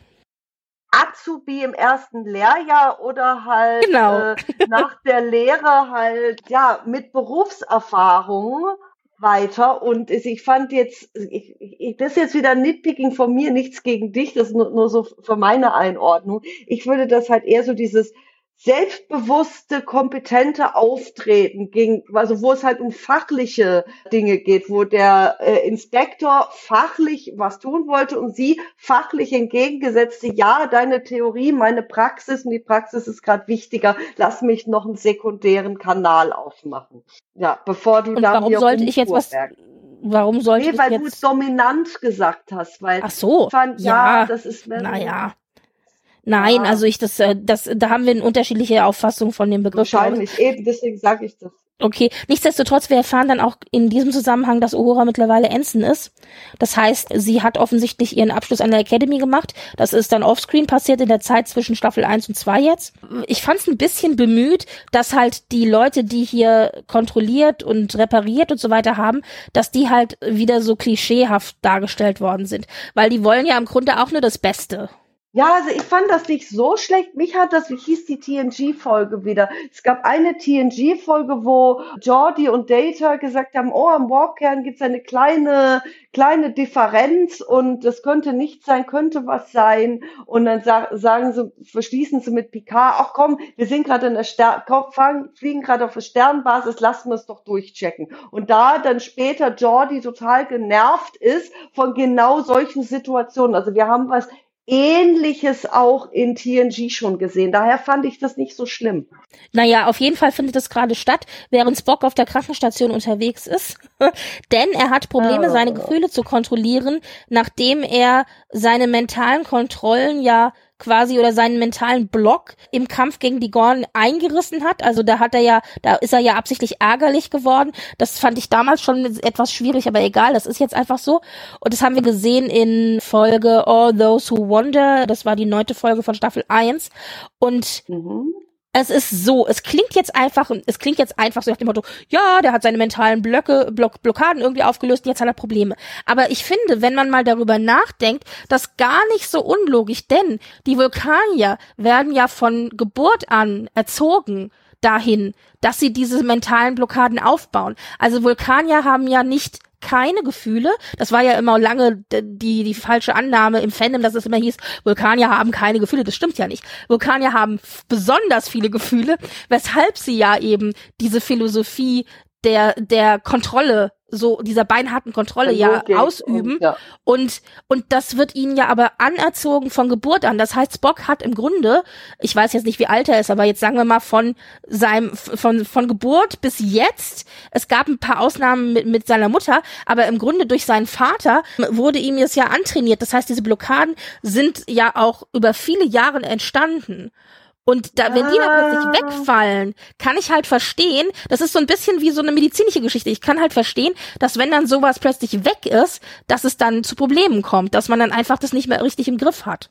Und das finde ich also als Begründung auch, auch logisch. Und was man ja bei, bei Spock auch nicht vergessen darf, ist, dass er ja nicht die, die klassischen, ja, die, die klassische genau. Variante hat, äh, sondern das, das hatten wir in der zweiten Staffel Disco gelernt, äh, dass er bislang immer seine seine Logik und das alles halt auf irgendwie der Zeit basiert hat und das dann halt irgendwie nicht mehr funktioniert hat und dass er halt was anderes jetzt äh, halt äh, brauchte, von dem er, er war eh schon immer dadurch, dass er halb Mensch ist, halt fragiler, was das Mit angeht. Mit größeren Hindernissen ja. genau ausgestattet, ja. ja, ja. Und er hat eben diese, äh, diese Legasthenie, also diese äh, Takterei heißt das, glaube ich, wo er in der zweiten Staffel etabliert worden ist und deswegen er eben mit, mit dem roten Engel sozusagen einordnen konnte, die ganze Sache, dass also Michaels Mutter äh, oder Michael Michaels Mutter sie halt kontaktiert hat. Genau. Oder nee, Michael war, ne? weiß jetzt nicht mehr. Auf jeden Fall konnte der da halt da, darauf, da, deswegen sich darauf einen Reim machen. Und er, also seine Denk Wahrnehmungs- und Denkweise ist halt etwas anders als klassische Vulkanetten. Hm. Aber das, deswegen fand ich das eigentlich auch, äh, auch, also ihn kennen hier eigentlich sehr logisch, wie das dargestellt wurde. Und Mbenga empfiehlt ihm, weil ja eben, weil ja Spock nicht in der Lage ist, von heute auf morgen wieder diese Blockaden so aufzubauen, empfiehlt ihm als Alternative, einfach um ihm zu helfen, Musik, weil er sagt, jeder Vulkanier äh, studiert ja Musik aufgrund eigentlich nicht um der Musik willen, sondern um der Mathemat mathematischen Verbindung zwischen Qualität, Musik und, ja. und Mathematik, äh, was wir ja auch schon in Staffel 1 gesehen haben in der Folge mit Uhura, als sie auf dem, Pla auf dem Asteroiden waren, wo das ja auch so war, dass da also sie quasi mathematische Folgen in Musik umgesetzt haben. Und das kennen wir aus TOS übrigens auch. Das hatten wir in der einen oder anderen TOS-Episode auch, wo Spock dann seine Harfe gespielt hat, um mathematische Probleme zu lösen. Und das empfiehlt ihm nämlich im Banger, dass er sagt, hier ist eine Harfe, versuch es mit Hafenspiel und Musikspiel. Und dann sieht man auch, als, als dann Spock in die Seiten greift, dass sein Blutdruck runtergeht und sein Puls runtergeht und das ihn offensichtlich ablenkt und beruhigt und so ein Outlet halt ist. Und äh, ja, natürlich. Dann geht kommt die Tür eben, auf und dann ist alles vorbei. Ja, kommt da natürlich Chappell rein, genau. Und dann geht der Puls natürlich wieder hoch. Also daran sehen wir zwei Dinge. Zum einen, erstmal muss ich sagen, ja, sehr, sehr schön schöne Kennen-Anknüpfung, denn wir wissen aus TOS, dass Spock ja Harfe spielt, vulkanische Harfe.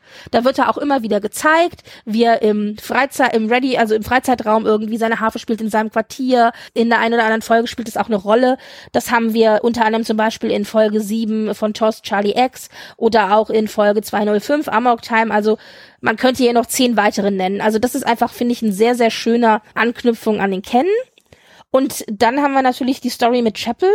Ja, also offensichtlich findet er sie attraktiv. Also in Staffel 1 hatte ich noch das Gefühl, dass nur Chapel irgendwie so ein bisschen verknallt ist, aber Spock nicht. Und jetzt habe ich das Gefühl, dass Spock irgendwie so ein bisschen ja, ja, so einen leichten, leichte, leichten Schwarm erwidert. Genau, seine Blockade ist weg, du hast recht. Und da geht der Puls Aha. natürlich hoch. Und ich find's auch irgendwie witzig, weil er verlässt ja dann die Krankenstation so nach dem Motto, lieber gleich gehen. Und dann macht ja mit Benga so noch so eine Bemerkung Chapel gegenüber. Und Chapel, die ist ja nicht blöd, die, die ist ja nicht auf den Kopf gefallen. Also die, die hat das schon verstanden. Die winkt im Grunde nur so ab, weil Spock ist ja klar, Spock ist immer noch verlobt. Und sie sagt ja, sie wird da jetzt erstmal sich auf ihren Job konzentrieren und ein zweimonatiges Praktikum auf Vulkan machen bei Dr. Roger nee, Corby. Eine Fellowship, eine Fellowship. Das ist mehr, ja, ein Stipendium. Aber zwei Monate nur? Ja, es kommt darauf an, wie, für wie lang es ist. Also es ist, du kannst halt an der Uni das länger machen für ein paar Semester, aber wohl wahrscheinlich auch äh, eben für ein paar, Stipendium. ein paar ähm, Monate, um halt in, in Sachen neue Behandlungswege oder ähnliches äh, rein zu, äh, reinzuschnuppern. Mhm. Also sie wird auf jeden Fall sich auf ihren Job konzentrieren, darum geht's ja. Und aber interessant hier noch, sie sagt halt bei Dr. Roger Corby, und den kennen wir tatsächlich aus TOS, nämlich aus der Folge 9, What Are Little Girls Made Of. Da wird er nämlich als einer der führenden genetischen Wissenschaftler in Starfleet oder in der Föderation, glaube ich sogar, bezeichnet. Ja, stimmt. Und sie ist ja auch Genetik. Genau, ein kleines Augenzwinkern hin zum TOS kennen und genau, sie ist ja genetische Spezialistin. Das fand ich noch sehr schön, dass sie just genau den Namen genommen haben. Aber bitte Leute, ich muss kurz mal fragen, was ist denn hier bitte mit Chapels Frisur? Also sie kommt da rein und ich finde, ich vermute, es ist eine Perücke. Ich finde, es ist irgendwie ganz komisch gestylt. Es soll wahrscheinlich so ein casual durcheinander, äh, ich bin gerade aufgestanden Look sein, aber ich finde, sie sieht einfach nur total verstrubbelt aus. Also ich finde die Haare total toll. Es ist quasi dieselbe Frisur wie vorher, nur vielleicht noch ein bisschen, weil es halt nicht mehr so der Bob auf gleicher Höhe ist, kurz über die Schultern, sondern asymmetrisch geschnitten. Und ich finde das unheimlich toll. Ich finde es später in der Folge besser, da fällt ja. es natürlicher. Ja. Aber hier, in dieser ersten Szene, wo sie das erste Mal eingeblendet wurde, dachte ich, wow, es sieht richtig krass nach Perücke aus. Ja, wahrscheinlich, weil es halt irgendwie so gestylt worden ist und gerade ja, das erste Mal quasi die, das Fris Frisier- und Make-up-Team diese Frisur das erste Mal gemacht haben und dann trägt sie halt den Look ein während der Folge. Wahrscheinlich. Kurze Frage. Wir haben ja schon mal darüber gesprochen, dass Chapel ja in TOS so dargestellt wird, dass sie ja total verliebt ist in Spock, aber Spock ja eigentlich nichts von ihr wissen möchte. Dass wir auch das Problem haben, dass Chapel in TOS ja doch ein sehr devoter Charakter ist, während sie hier natürlich ähm, anders dargestellt wird. Hatten wir auch schon drüber geredet, dass wir das äh, positiv finden, wie sie hier dargestellt wird in Strange New Worlds. Und wir haben also einfach in Kennen diese Beziehung zwischen Chapel und Spock, dass Chapel eben verknallt ist in ihn, die haben wir schon da. Und darauf wird ja jetzt hier in Strange New Worlds aufgebaut. Was haltet ihr denn davon, dass das hier in dieser Folge so thematisiert wird? Findet ihr das gut? Findet ihr das schlecht? Findet ihr das out of character irgendwie für Spock? Oder also wie ordnet ihr das für euch ein? Also ich finde, das ist wie so eine Renovierung von TOS sehe ich das, so wie so ein Gebäude saniert wird, weißt du? Und da wird quasi aus dem, so, Chapel wurde ja in den 60ern, in dem Kontext der 60er, aus der Zeit heraus geschrieben. Jetzt halt in unserer Zeit, Anfang des 21. Jahrhunderts, wird diese Paarung, diese Begegnung, diese beiden Personen geschrieben, wie es heutzutage sehr plausibel ist. Und deswegen es ist halt immer, immer wichtig, ja, Kanon ist Kanon, aber andererseits ist halt trotzdem entstehen diese Werke in ihren Zeiten und ihren Kontexten. Und daher nehmen sie sich, hat, hat glaube ich auch Goldman auch gesagt, so, sie nehmen sich gegenüber dem Kanon ein paar Sachen raus, Das wird wahrscheinlich da auch noch eine Rolle spielen, nehme ich mal stark an. Sehe ich eher gesagt so als Renovierung und sogar so eine Verbesserung, also im Sinne von Verbesserung ist so ein blödes Wort, aber halt eine Aktualisierung des Charakters, um halt auch Chapel und, und Spock mehr gerecht zu werden. Ja, also das, was, was, da, was die Beziehung angeht, das, da stimme ich dir vollkommen zu. Was ich tatsächlich aber persönlich irgendwie ein bisschen schwierig finde, ich bin nicht so glücklich darüber, dass Spock und Chapel hier weiterhin als Pärchen verfolgt werden, überhaupt als Handlungsstrang. Das ist mir irgendwie, ich weiß es nicht. Ich bin mit dieser, ich bin von dieser Beziehung noch nicht so überzeugt. Und dass, das, dass da jetzt so ein Ding draus gemacht wird, da weiß ich auch nicht, ob ich darüber so glücklich bin. Also, also es muss ja äh, ich finde es sehr schwierig, weil ich, ich ja, es ist kennen, abwarten. aber man, nein, es ist kennen, aber man hätte es ja nicht so ausbauen müssen. Also nur weil Chapel einen Crush hat, ja, also man hätte es auch anders erzählen so können.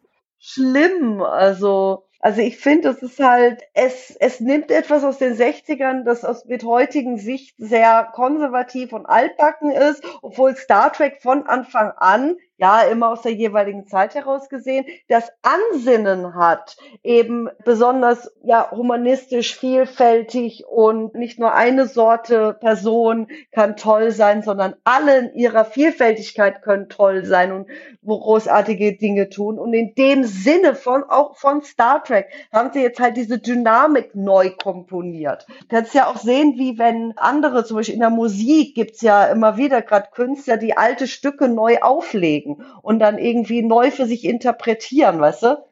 Ja, ich hätte es vielleicht einfach gar nicht mehr, ich hätte das einfach jetzt auf freundschaftlicher Basis belassen komplett. Ich finde, das, was wir in Staffel 1 hatten, die kurze Annäherung, das war okay. Und dann haben sie jetzt gemerkt, ist nicht und der eine verlobt und der, die andere merkt, sie hat keine Chance und dann hätte ich es einfach auf sich beruhen lassen. Dass da jetzt weiterhin ein Ding drum gemacht wird und vielleicht sogar noch aufgebaut wird in Staffel 2, eventuell, zumindest jetzt hier in der ersten Folge, da weiß ich noch nicht, ob ich da so glücklich drüber bin. Ich werde, ich werde weiterhin berichten, wie ich es finde, wenn ich sehe, wie sie es in Staffel 2 jetzt behandeln. Ja. Okay. Gut, aber das, das war das, was ich wissen wollte, wie ihr, wie ihr das so seht. Aber dann seht ihr das alles nicht so eng. ja, die Folge kommt ins Rollen, weil nämlich, nachdem Anson Uhura ja gesagt hat, sie möchte bitte, dass ihr die Com-Kanäle immer erreichbar sind, sie recht behalten hat, denn es kommt ein Notruf von Laan rein vom Planeten Kaita 4 und auf Kaita 4 erfahren wir, wird Dilithium geschürft, also ein, eine Minen, ein Minenplanet. Dilithium ist ja sehr, sehr wertvoll und alle Seiten im Krieg haben Dilithium dringend gebraucht. Deswegen war der Planet auch stark umkämpft, denn er befindet sich an der Grenze des klingonischen Raumes. Beide Parteien, sowohl die Starfleet als auch die Klingonen, wollten es im Krieg und wollen es jetzt auch immer noch haben und haben deswegen eine Abmachung getroffen, einen Vertrag. Die Klingonen und die Föderation teilen sich eben abwechselnd die Schiffrechte beziehungsweise eben die Schiffergebnisse und ja, und halt auch die komplette Verwaltung von dem ganzen Planeten. Genau, also quasi mo also immer alle 30 Tage, so wie ich das mitbekommen habe. Aktuell ist der klingonische Monat, also die klingonischen 30 Tage. Und dieses Abkommen ist aber natürlich relativ fragil und kann auch so sehr, sehr leicht zerstört werden. Denn man darf halt nicht vergessen, auch wenn das gar nicht so, es wird zwar gesagt, aber wir haben das gar nicht so vor Augen gehabt, weil klar, die Enterprise und die Discovery im Grunde nicht involviert waren, aber es war natürlich Krieg zwischen der Föderation und den Klingonen. Der Frieden ist noch nicht so lange. Der ganze Frieden steht äh, auf Töne. Äh, ja, auf der Balance, ja, genau. Also äh, es ist schwierig. Und das ist aber eben jetzt das Problem mit Kaita 4 oder die Problematik, vor dem sie stehen. Und Laan scheint da jetzt aber zu sein und hat eben eine Nachricht geschickt, in der sie impliziert, dass eben Gefahr für die gesamte Föderation besteht. Sie spricht von einer Anti-Föderationsgefahr. Ja, und dass sie die Hilfe der Enterprise braucht. Und Spock, ja, äh, sitzt Spock. jetzt da. So genau. bist du, es kann nichts passieren. Du genau. sitzt nur drei Tage im Space Dock. Genau. Und, und Spock macht halt das, was man halt so normalerweise erwartet. So, okay, gut, Chain of Command, dann gehe ich halt mal zum Admiral, sag hier, guck mal, wir müssen was tun. Genau. Und der Admiral sagt natürlich nein. Und, und der Admiral, ja Admiral sagt so, äh, nee, das, wir, sind, wir sind froh, dass dieser Frieden überhaupt irgendwie hält. Wenn wir da jetzt einfach mit einem, äh, mit einem Schiff auftauchen, das geht nicht gut. Warten, warten wir halt ab bis, bis nächsten Monat, weil man darf halt nicht vergessen, äh, die ist da aus privaten Gründen, das interessiert, äh, das geht uns nichts an. So nach dem Motto. Im Grunde nimmt er aber die Warnung eben auch nicht ernst. Was ist dann Spocks Lösung? Ach komm, lass uns doch mal die Enterprise entführen. hallo? What the fuck? Das war so, äh, da gibt's auch tausend andere Lösungen. Also ich dachte so, gut, diese Lösung ist natürlich eine sehr, sehr typische Star Trek-Lösung. Wir haben ja schon mehrfach in Star Trek gesehen, dass die Enterprise entführt wurde. Ich sage nur ganz prominent zum Beispiel in Star Trek 3, The Search for Spock, wo ja Kirk die Enterprise quasi gegen eine Order, äh, gegen einen Befehl äh, sich geklaut hat oder entführt hat. Die, die Enterprise D wurde ja mehrfach geklaut und die Voyager Oder die mehrfach. Enterprise E oder äh, in, in, in was nicht auch in, in Star Trek 6, dass dann Spock, also der alte Spock, auch die Enterprise dann nehmen muss. Also es kommt auf jeden Fall, kommt mehrfach vor, beziehungsweise kennenmäßig wird kommen. Aber es ist, natürlich auch hier wieder äh, so ein bisschen so, ja, also ein bisschen ein Geschmäckle. Insofern hat das Ganze, weil ich mir halt auch denke, ja, musst du gleich das ganze Schiff entführen? Hätte man sich nicht vielleicht auch einen Shuttle nehmen können? Ich meine, so wie ja Picard und Riker auch einen Shuttle genommen haben, jetzt hier in Staffel 3. Also es wäre möglich gewesen. Gleich so ein ganzes Schiff ist schon sehr auffällig. Naja, sie wollten ja die Titan klauen, darfst du nicht vergessen. Ja, aber es ist auf jeden Fall, ist also hier gleich das ganze Schiff zu klauen, es ist so ein bisschen schwierig. Und ich habe dann auch echt kurz gedacht, Moment, ist es für, ist es, also ich fand's lustig, weil es mich halt natürlich klar, es ist so ein typischer Star Trek Trope. Aber die Frage ist halt auch, ist es vielleicht auch ein bisschen out of character für Spock? Also es ist ja schon sehr untypisch für Spock. Ja, es Der, ist untypisch, äh, aber man darf halt normalerweise nicht immer Befehle. man hat halt den gerade emotional ein wenig überfordert. Nee, über ich, ich, ich würde nicht kompromittiert sagen, ich würde sagen überfordert. Ja, Das, das trifft's äh, nicht, weil, weil kompromittiert ist so, als ob da irgendwelche bösen Kräfte am Werk sind. Er, er ist einfach mit der Situation der, der Emotionen überfordert. ich würde sogar überwältigt sogar auch. Naja, aber ich finde ja, die Entscheidung, die Enterprise zu klauen, wirkt aber schon relativ rational. Also er wirkt nicht so, als wäre er von Gefühlen überwältigt für diese Entscheidung. Er ist halt vielleicht mit der Gesamtsituation Dass äh, er ein was tun will, überfordert. das ist das Emotionale. wenn die Uhura dem Spock sagt, hier Notruf von Laan, wird ja auch, soweit ich mich erinnere, erwähnt, dass ja es quasi auch die Enterprise gebraucht wird. Ja, genau. Sie sagt, sie braucht die Hilfe der Enterprise. Ja, eben, und eben, und deswegen, weil eben, ja, der Spock natürlich dann gehört hat, er braucht nicht uns als Person, sondern er braucht uns als Die- Person mit unserem Schiff. Und deswegen klaut er natürlich dann auch die komplette Enterprise. Also das war für mich der Grund. Ah, okay. Plus ist es halt, auch, ich meine, wenn du halt auch so ein so ein Ding machst, so hey, Anti-Föderations-Threat und so weiter, High Stakes, ja, da, da fliege ich nicht mit dem Shuttle hin. Da, da wird, Nee. da, das geht ja direkt schief. Wir sind uns einig, dass man das auch ein bisschen hätte anders lösen können. Das Argument von, von Admiral April mit nach dem Motto, ja, äh, wir machen es dann nächsten Monat und es ist einfach dieses nicht ernst nehmen, steht genauso auf äh, schwachen Füßen wie, finde ich, ein bisschen wie Spocks Entscheidung. Nichtsdestotrotz, es funktioniert für mich hier in dieser Folge. Hey, immerhin hat er nicht gesagt, dass er es Dienstag macht. Ja, Aber also es funktioniert Ja. mich hier in der Folge und ich hatte da auch viel Spaß dran, einfach weil mich das an so viele andere Star Trek Momente erinnert hat, die wir schon mal gesehen haben. Hier haben wir jetzt übrigens auch den Rückbezug, wir sind wieder bei Best Practice, weil nämlich Spock im Grunde jetzt ja hier Pike imitiert äh, oder, sein, oder seinen Führungsstil entsprechend angenommen hat, denn er bespricht sich mit der Kerncrew. Er macht das, was wir aus TNG und allen anderen Serien später ja üblicherweise kennen, aus TOS ja weniger, aber eben aus den anderen Serien. Der Captain holt seine Crew zusammen, berät sich und entscheidet dann. Und genau das macht auch Spock. Wir sehen also Ortegas, Uhura, Benga, Chapel und Lieutenant Mitchell als Kerncrew. Spock sagt, okay, der Plan ist, wir entführen die Enterprise. Seid ihr dabei oder nicht? Ich zwinge euch nicht. Die Crew ist natürlich dabei. Und, und er sagt ja auch, und, und wenn irgendwer den Plan verpfeifen will, habe ich damit auch kein Problem. Dass er das überhaupt so macht, finde ich halt super, weil es irgendwie auch zeigt, dass Spock offensichtlich ja, also dass, dass das Vertrauen, das Pike in Spock hatte, gerechtfertigt ist. Weil offensichtlich weiß er ja zumindest ungefähr, wie er denn führen möchte. Das fand ich nochmal so ganz nett, dass wir das so gesehen haben. Trotzdem habe ich mich gefragt, als man da so diese Kerncrew sieht, warum Uhura auf dem Tisch sitzt. Also alle anderen stehen oder sitzen auf Stühlen, Bänken, Sofas. Auf dem Sofa ist Platz für mindestens noch drei Leute und Uhura sitzt auf dem Tisch. Ja, warum Okay. das ist etwas moderner. Also ich ja, bin, ja. Die also- jungen Leute von heute sitzen halt auf Tischen. Also ist in Ordnung. nicht nur, nicht nur. Also äh, das, das, das, das, ich fand, das war mehr so ein Marker von, es ist halt nicht ganz so strunzformell, sondern wie halt ein gutes, vertrautes Team, wenn die Türen zu sind und Protokoll nicht so wichtig ist wie die Zusammenarbeit. Halt, dass halt die jeweiligen Personen sich halt gerade so hinpflanzen, wie es ihnen bequem ist. Und das drückt es für mich aus. Ja, und dann faken sie einen Warpkern, äh, ich weiß gar nicht, Bruch nicht, aber ein Unfall, Doch, doch. oder? War das ein Bruch Warpkernbruch, tatsächlich? ja. Ein Ja. Warpkern, Warpkernbruch, um dann eben dann die Enterprise zu klauen. Und es fällt natürlich Ingenieurin Pelia sofort auf, der, Das war mit ihrem so Team auf der eine Enterprise geile ist. Szene.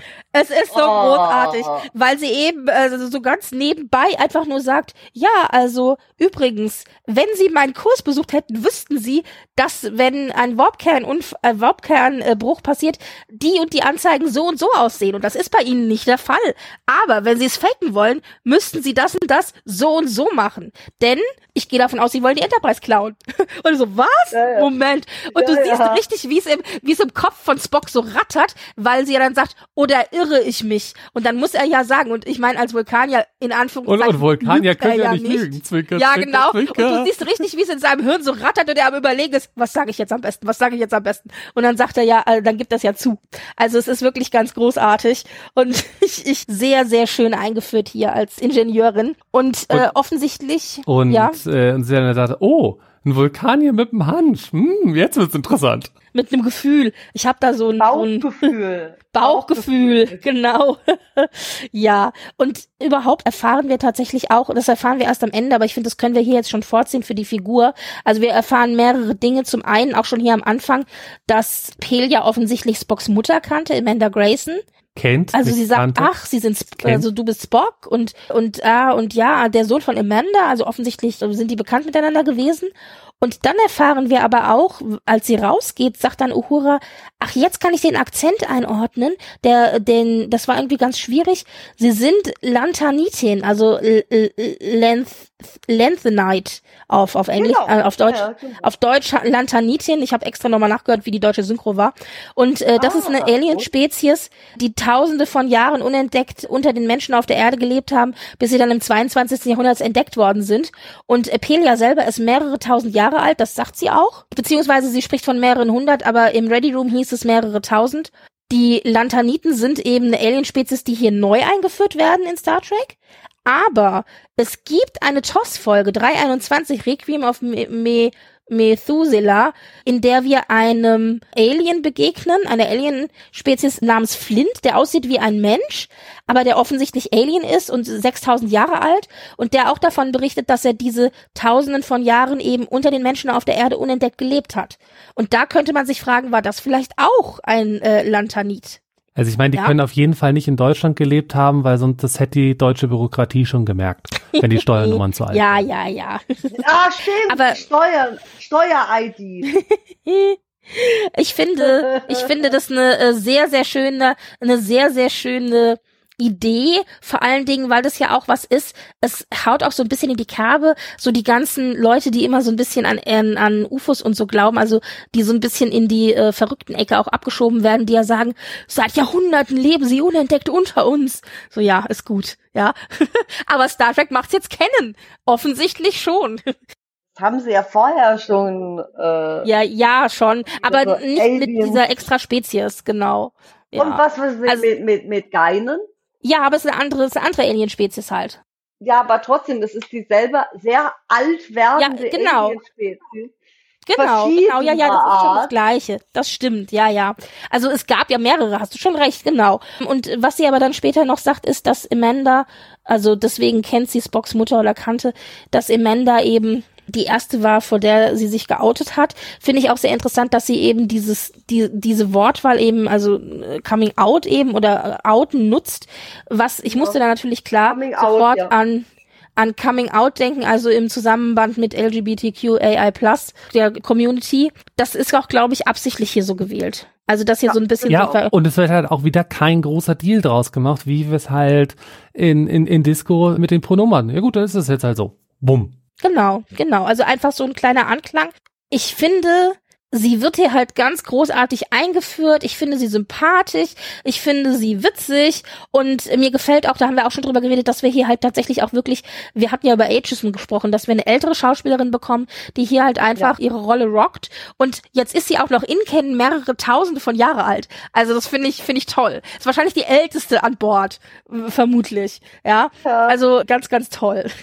und, und nach dem, was man in Ready Room gesehen hat, äh, scheint ja auch die Schauspielerin große Freude daran zu haben. Ja. ja, ja. Ich habe eine Frage an euch und zwar, ich habe mir beide Synchros extra nochmal angehört, just auch für sie. Also sie hat ja eine sehr hohe Stimme als, als Schauspielerin an sich. Ich finde eine sehr helle, hohe Stimme. Und dann hat sie ja einen Dialekt, der offensichtlich, ich bin ja jetzt nicht, ich bin kein Muttersprachler, deswegen kann ich das nicht einordnen, aber ich hatte halt mehrfach jetzt äh, als Reaktion der Fans gelesen, dass viele tatsächlich mit diesem Dialekt große Probleme hatten. A, weil der nicht, nicht für viele nicht richtig zuortbar ist, aber ja. vor allen Dingen, weil viele den auch schlecht verstanden haben. Und also da gab es offensichtlich auch für Muttersprachler Probleme. Und was ich halt sagen muss für mich ist, ich fand diese Kombination aus dem Dialekt mit der hohen Stimme am Anfang ein bisschen schwierig. Ich hatte tatsächlich am Anfang ein bisschen Probleme, sie zu verstehen. Nach einer Minute oder so hatte ich mich eingehört und jetzt beim zweiten Mal schauen der Folge hatte ich auch keine Probleme mehr. Das heißt, ich glaube, ich werde sie jetzt auch in Zukunft ohne Probleme verstehen.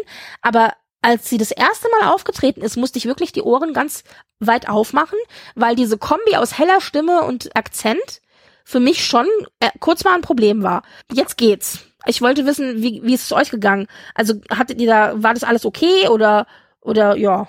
Also ich konnte es sehr gut verstehen. Ich habe hier gerade auch einen Artikel gefunden von Carol Kane über ihren Akzent. Ich vermute mal, was man aber spezifisch für die haben. Ihr, Also das ist glaube ja, ich ihr, ihr normaler Akzent. Äh, doch in den äh, Reddit Room Interviews hat sie sehr ähnlich gesprochen.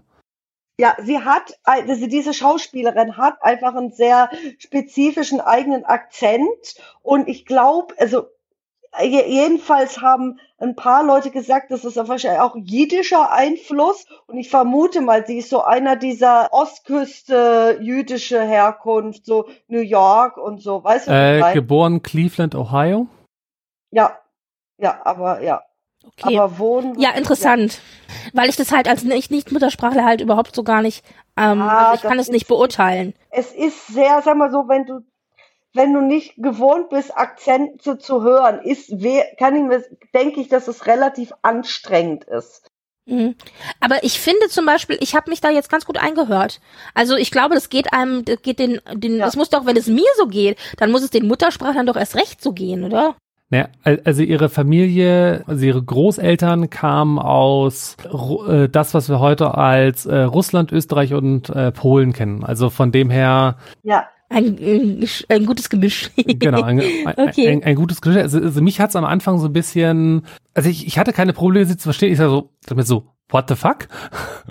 Äh, ist, also, mich hat's halt so ein bisschen unvorbereitet getroffen. Es hat so eine leicht ich, ich habe ein Problem mit dem Begriff, weil das so abwertend wirkt, aber es ist, sie wirkt so ein bisschen schrullig, was ich für den Charakter aber wund. Schrullig muss nicht schlimm sein in dem Fall. Ja, nö. In dem Fall ist aber mehr so sympathisch, ja. Genau, und äh, also ich, ich finde, das passt, das, das passt super. Was ich halt irgendwann gerne nochmal äh, sehen würde, wie sie halt mit, mit Scotty agiert. Das ist bestimmt auch toll. ja. ja. Das wäre natürlich großartig. Was für mich tatsächlich eher problematisch ist, aber auch da hört man sich ein, ist, dass sie so eine hohe Stimme hat. Weil je höher die Stimme, finde ich, desto schwieriger ist es für mich, die Leute zu verstehen. Mm, also ich finde die jetzt eigentlich nicht unangenehm hoch. Also nee, unangenehm finde ich die auch nicht. Ich finde die aber doch sehr hell und und und hoch. Und im hell, Deutschen aber ist auch gleichzeitig kratzig. Also ja, also das, das, das Kratzige finde ich gerade so schön daran. Ja, ja, aber das finde ich nicht, das, das, ist ja nicht negativ. Ich, das, ist mir, das ist nur was, was dazu beiträgt, dass es für, das für mich schwieriger macht. Und ich finde aber, weil ich habe mir nämlich extra die deutsche Synchro nochmal angehört, in der deutschen Synchro ist sie von der Stimmfarbe her sehr, sehr gut besetzt worden. Also ich finde, die, die deutsche Synchro hat es sehr gut geschafft, dieses helle, hohe, äh, jemanden zu finden, ja. der dieses helle, hohe stimmlich ja. auch gut wiedergibt. Am Anfang, jemand hat auf, auf, ähm, jemand hatte, ich weiß gar nicht mehr, wer war das denn? Ich, ich sage immer jemand und ich hätte jetzt könnte auch den Namen sagen. Ich weiß aber nicht mehr, wer es geschrieben hatte. Irgendwer hatte geschrieben auf Twitter in meiner Timeline, sie klingt ein bisschen wie so eine Hexe aus dem Hörspiel, weil die auch immer diese Äh, deutsche Stimmen haben. äh, Synchronstimme Und, äh, ist Philine Peters Arnolds. Ah, okay. Ja, aber es war auf jeden Fall gut besetzt. Es hat mir gut gefallen. Da, da äh, haben sie ein gutes Händchen gehabt.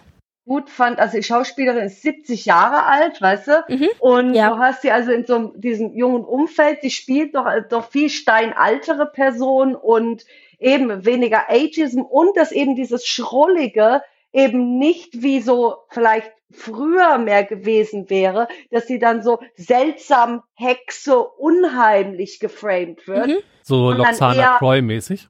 No, selbst Loxana Troy wird noch positiver geframed. Ich rede eher so, nicht in Star Trek, sondern eher andere Charaktere, die so, die alte Frau ist vielleicht weise, aber seltsam und, oder Hm. etwas, etwas neben der Kappe oder sowas und eher so ein, wo halt klar wird, sie ist halt sehr alt und sie hat am meisten Angst vor Langeweile. Das ist etwas, was auch in Dune eine Rolle spielt. Ab Buch 4 von einem Charakter, der mehrere tausend Jahre alt wird. Das fand ich großartig, den Aspekt reinzubringen. Nee, aber halt, das ist also so eine weise alte Frau, sehr kompetent, aber mit einem Schalk im Nacken. Und solche Charaktere waren früher halt eher männlich und ich fand es ganz großartig eben, ja, mit dieser Lady. Also ich, ich liebe Mhm. sie.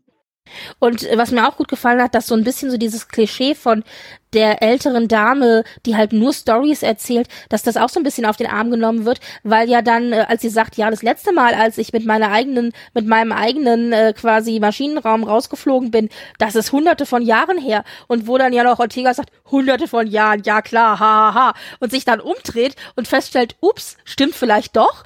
Und dann sagt sie ja, erzähle ich dir irgendwann mal später. Das ist eine lange Geschichte. Und Eben, dieses- das quasi und diese dieser Satz, genau, richtig. werden. Das nimmt aber auch so ein bisschen so dieses Klischee, ich sage jetzt mal, der alten Oma, die Weise mit ihrem Tee in der Hand irgendwie ihre nur noch Geschichten erzählt irgendwie, nimmt auch dieses Klischee so ein bisschen auf den Arm. Das hat mir auch ganz gut gefallen. Ja, weil sie eben wieder sich freut, nicht mehr nur Theorie, Warp-Kernbrüche zu unterrichten, sondern Genau. endlich wieder rauszukommen. Ja. Und ich meine ganz ehrlich, sie unterrichtet ja an der Academy und sie ist ja Chef eben auch ihrer eigenen Einheit. Das muss man auch erstmal werden. Nicht jeder kann einfach nur so an der Academy unterrichten, ja. Also das Ja, ist schon auch eine Position, die sie da äh, erreicht hat in, in ihrer Laufbahn bisher. Ja, na ja, also das, das äh, zu Pelia und dann fliegen wir los. Sie haben ja jetzt das gefaked und das finde ich auch noch schön, dass durch diesen Fake ja dann tatsächlich noch nicht mal Spock irgendwie abhauen muss oder so, sondern dass ja dann die Station sagt, ja, wir haben die Docking Clamps irgendwie geöffnet und äh, er soll sich jetzt doch bitte von der Station entfernen, weil sie ja Angst haben, dass da irgendwas in die Luft gehen könnte. Und ich dachte so, wow, das ist mal echt ein gut gefakter Warpkernunfall. Also Warpkernbruch. Ja, naja, und dann fliegt Scott los, äh, Scott, äh, Spock los und seine Crew fragt nach seiner Catchphrase. Und er so, wie, brauche ich eine Catchphrase? Und die so, ja, jeder Captain hat da sein eigenes Ding. Und dann werden ja so ein paar Sachen wiederholt. Also ich meine, Pike sagt Hit it und äh, ja. Lieutenant Mitchell meinte, ihr früherer Captain hätte immer gesagt, Zoom. und ich dachte so geil. Naja, und Ortegas hätte sich überlegt, Vamonos wäre doch für sie eine Ja. gute Catchphrase. Und äh, Spock sagt dann nur, I would like the ship to go. Now. Und vor allem halt auch mit dieser dramatischen Pause da drin. Ja, Ja, aber das ist im Kontext mit Spock natürlich, finde ich, irgendwie auch wieder witzig. Also ich habe ein paar Leute gelesen, die meinten, es wäre doof gewesen, aber ich fand's witzig. Ich fand's gut, weil das halt dieses sehr spezifische äh, Ja. Sache war. Und was ich, was ich dann noch dachte, als, als Ortegas Vamenos sagte, dachte ich so, oh my, da könnte jemand auch, und das ist jetzt ein anderes Universum, Allons-y auch sagen. genau. Vor allem, wenn die Helmsperson auch Alonso heißt. Für alle, die es nicht wissen, Doctor Who. Genau. Ja, sehr schön. Aber es war also, es war sehr, sehr schön, es war sehr trocken, es war sehr typisch Spock. Aber an der Catchphrase müssen wir noch mal ein bisschen basteln, lieber Spock. Ich find's Naja. gut. Also, ich find's toll. Okay. Woran wir nicht basteln müssen, ist Klingonen-Design und Klingonen-Props. Äh, Ja. Ja. Weil äh, auf dem Planeten, äh, wir, äh, wir sehen Laan und was macht sie? Sie säuft Klingonen unter den Tisch mit Blutwein. Und trägt Georgius äh, Mantel aus Staffel Ja. 2. Genau. Mit derselben Geste diese, diese Kapuze äh, von sich zu lüften, nachdem sie, ja, wir behaupten jetzt einfach mal, das ist eine Standard, das ist ein Standard, ein, ein Standardmuster, das abgespeichert ist im Computer, wenn man nach klingonischen Klamotten sucht, genau, dass alle den gleichen Mantel tragen. Weil äh, genau. ich glaube nicht, dass es, dass da Giorgio irgendwie wieder auftauchen wird oder so, sondern ich glaube, es ist einfach nein, nein, das gleiche Kostüm halt oder ein ähnliches Kostüm, genau. und, ja. und halt die Becher halt auch so, wie wir sie halt aus die Becher aus TNG ja. und DS9 und Voyager halt Special Interest L Deswegen habe ich die extra mit reingeschrieben. Weil die Becher, das fand ich so schön. Ich glaube, das ist in echt so eine Art Messbecher für die Küche. Ah, okay. äh, aber äh, soweit ich weiß, sind das halt so für, für Gastronomie so Messbecher, so gastronomische mhm. Messbecher. Und die eben in, in Deep Space Nine haben wir sie, glaube ich, das erste Mal gesehen in Apocalypse Rising, die erste Folge, fünfte Staffel, in der Cisco, O'Brien, Odo und Odo und ja, kommt noch mit Cisco und Worf äh, zusammen ja beweisen müssen, dass Gauron ja später dann doch nicht Gauron, sondern Martok ein Changeling ist und dort eben auf, auf dieser Tiger Core Station, wo diese Ehrung für das Orden des Butlets, also die berühmte Szene, wo Gauron sagt, Oh, glory to you and your house. Und dort die Vorparty quasi, ja, Ballermann für Klingonen ist, Eimer saufen weil die das halt eher äh, diesen Blutwein mit diesen Bechern halt aus diesen aus diesen Fässern oder halt Eimern her her herausschöpfen und das auch sehr deutlich gezeigt wird, wie wie der wie der Stand dieser Eimer oder halt Fässer immer niedriger wird, je näher halt äh, Gauron halt kommt äh, von der Zeit her.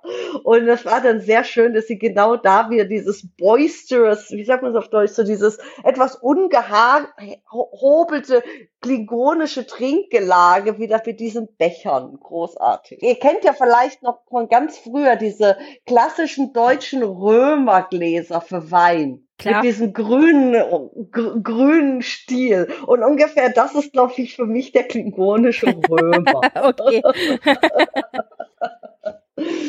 die Klingonen, die wir jetzt hier zu sehen bekommen, also wir kriegen eher Klingonen, die eher, also die mehr so TNG, DS9 Klingonen sind. Also auch ja. mit dem Blutwein trinken und so. Das sind eigentlich ja. nicht die TOS-Klingonen, die wir kennengelernt haben. Aber das sind ja die Klingonen, so wie wir sie eigentlich lieben und, und kennen und irgendwie auch wollen.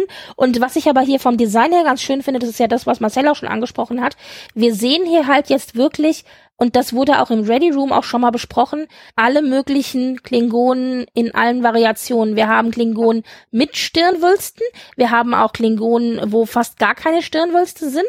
Und wir haben Klingonen in etwas heller, in etwas dunkler, also es sind verschiedene ja. Farbnuancen, die man sehen kann und ja.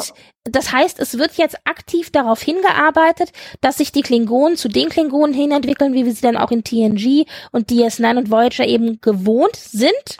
Und das macht aber quasi das Design aus Staffel 1 von Discovery ja nicht nichtig. Die sind trotzdem ähm, ein bisschen im Hintergrund siehst du welche, die so ein bisschen kantiger aussehen. Mhm, äh, genau. Im Disco. Also die nehmen alles quasi auf und tun es in ein so ein klingonisches Gruppenbild. Wie man sagt. genau, und trotzdem ist die Entwicklung aber hin zu unseren, ich sage jetzt mal unseren Klingonen, wie wir sie kennen, ja. weil das war ja eben der große Kritikpunkt an den Klingonen aus Staffel 1. Ich kann die Kritik auch verstehen, aber ich finde gut, dass sie das jetzt zusammenführen, dass sie also nicht einfach sagen, wir machen das komplett ungeschehen, sondern wir entwickeln das jetzt einfach weiter. Ja, das ist das Problem in der ersten Staffel von Disco war halt, wir haben halt keine irgendwie geartete Erklärung dafür bekommen, warum das auf einmal alles so komplett anders ist. Hätten wir da irgendwo bei irgendeinem der, der anderen Häuser, die da erwähnt wurden, gesehen hätten, ah, okay, das ist ein Klingone, so wie wir ihn kennen, dann ist es halt einfach eine, eine Subgattung von Klingonen, die wir da halt sehen. Wir, sehen ja auch nicht alle Menschen gleich aus. Wir haben verschiedene, wir haben verschiedene Hautfarben, wir haben, je nachdem, ob du jetzt aus Mitteleuropa kommst oder aus dem asiatischen ja, ja, Raum mhm. kommst, massiv andere Gesichtsfeatures. Und, und so wird's halt bei den äh, Klingonen halt äh, auch sein. Ich meine, bei den Romulanern haben wir ja auch die mit, mit der Stirnplatte und die ohne.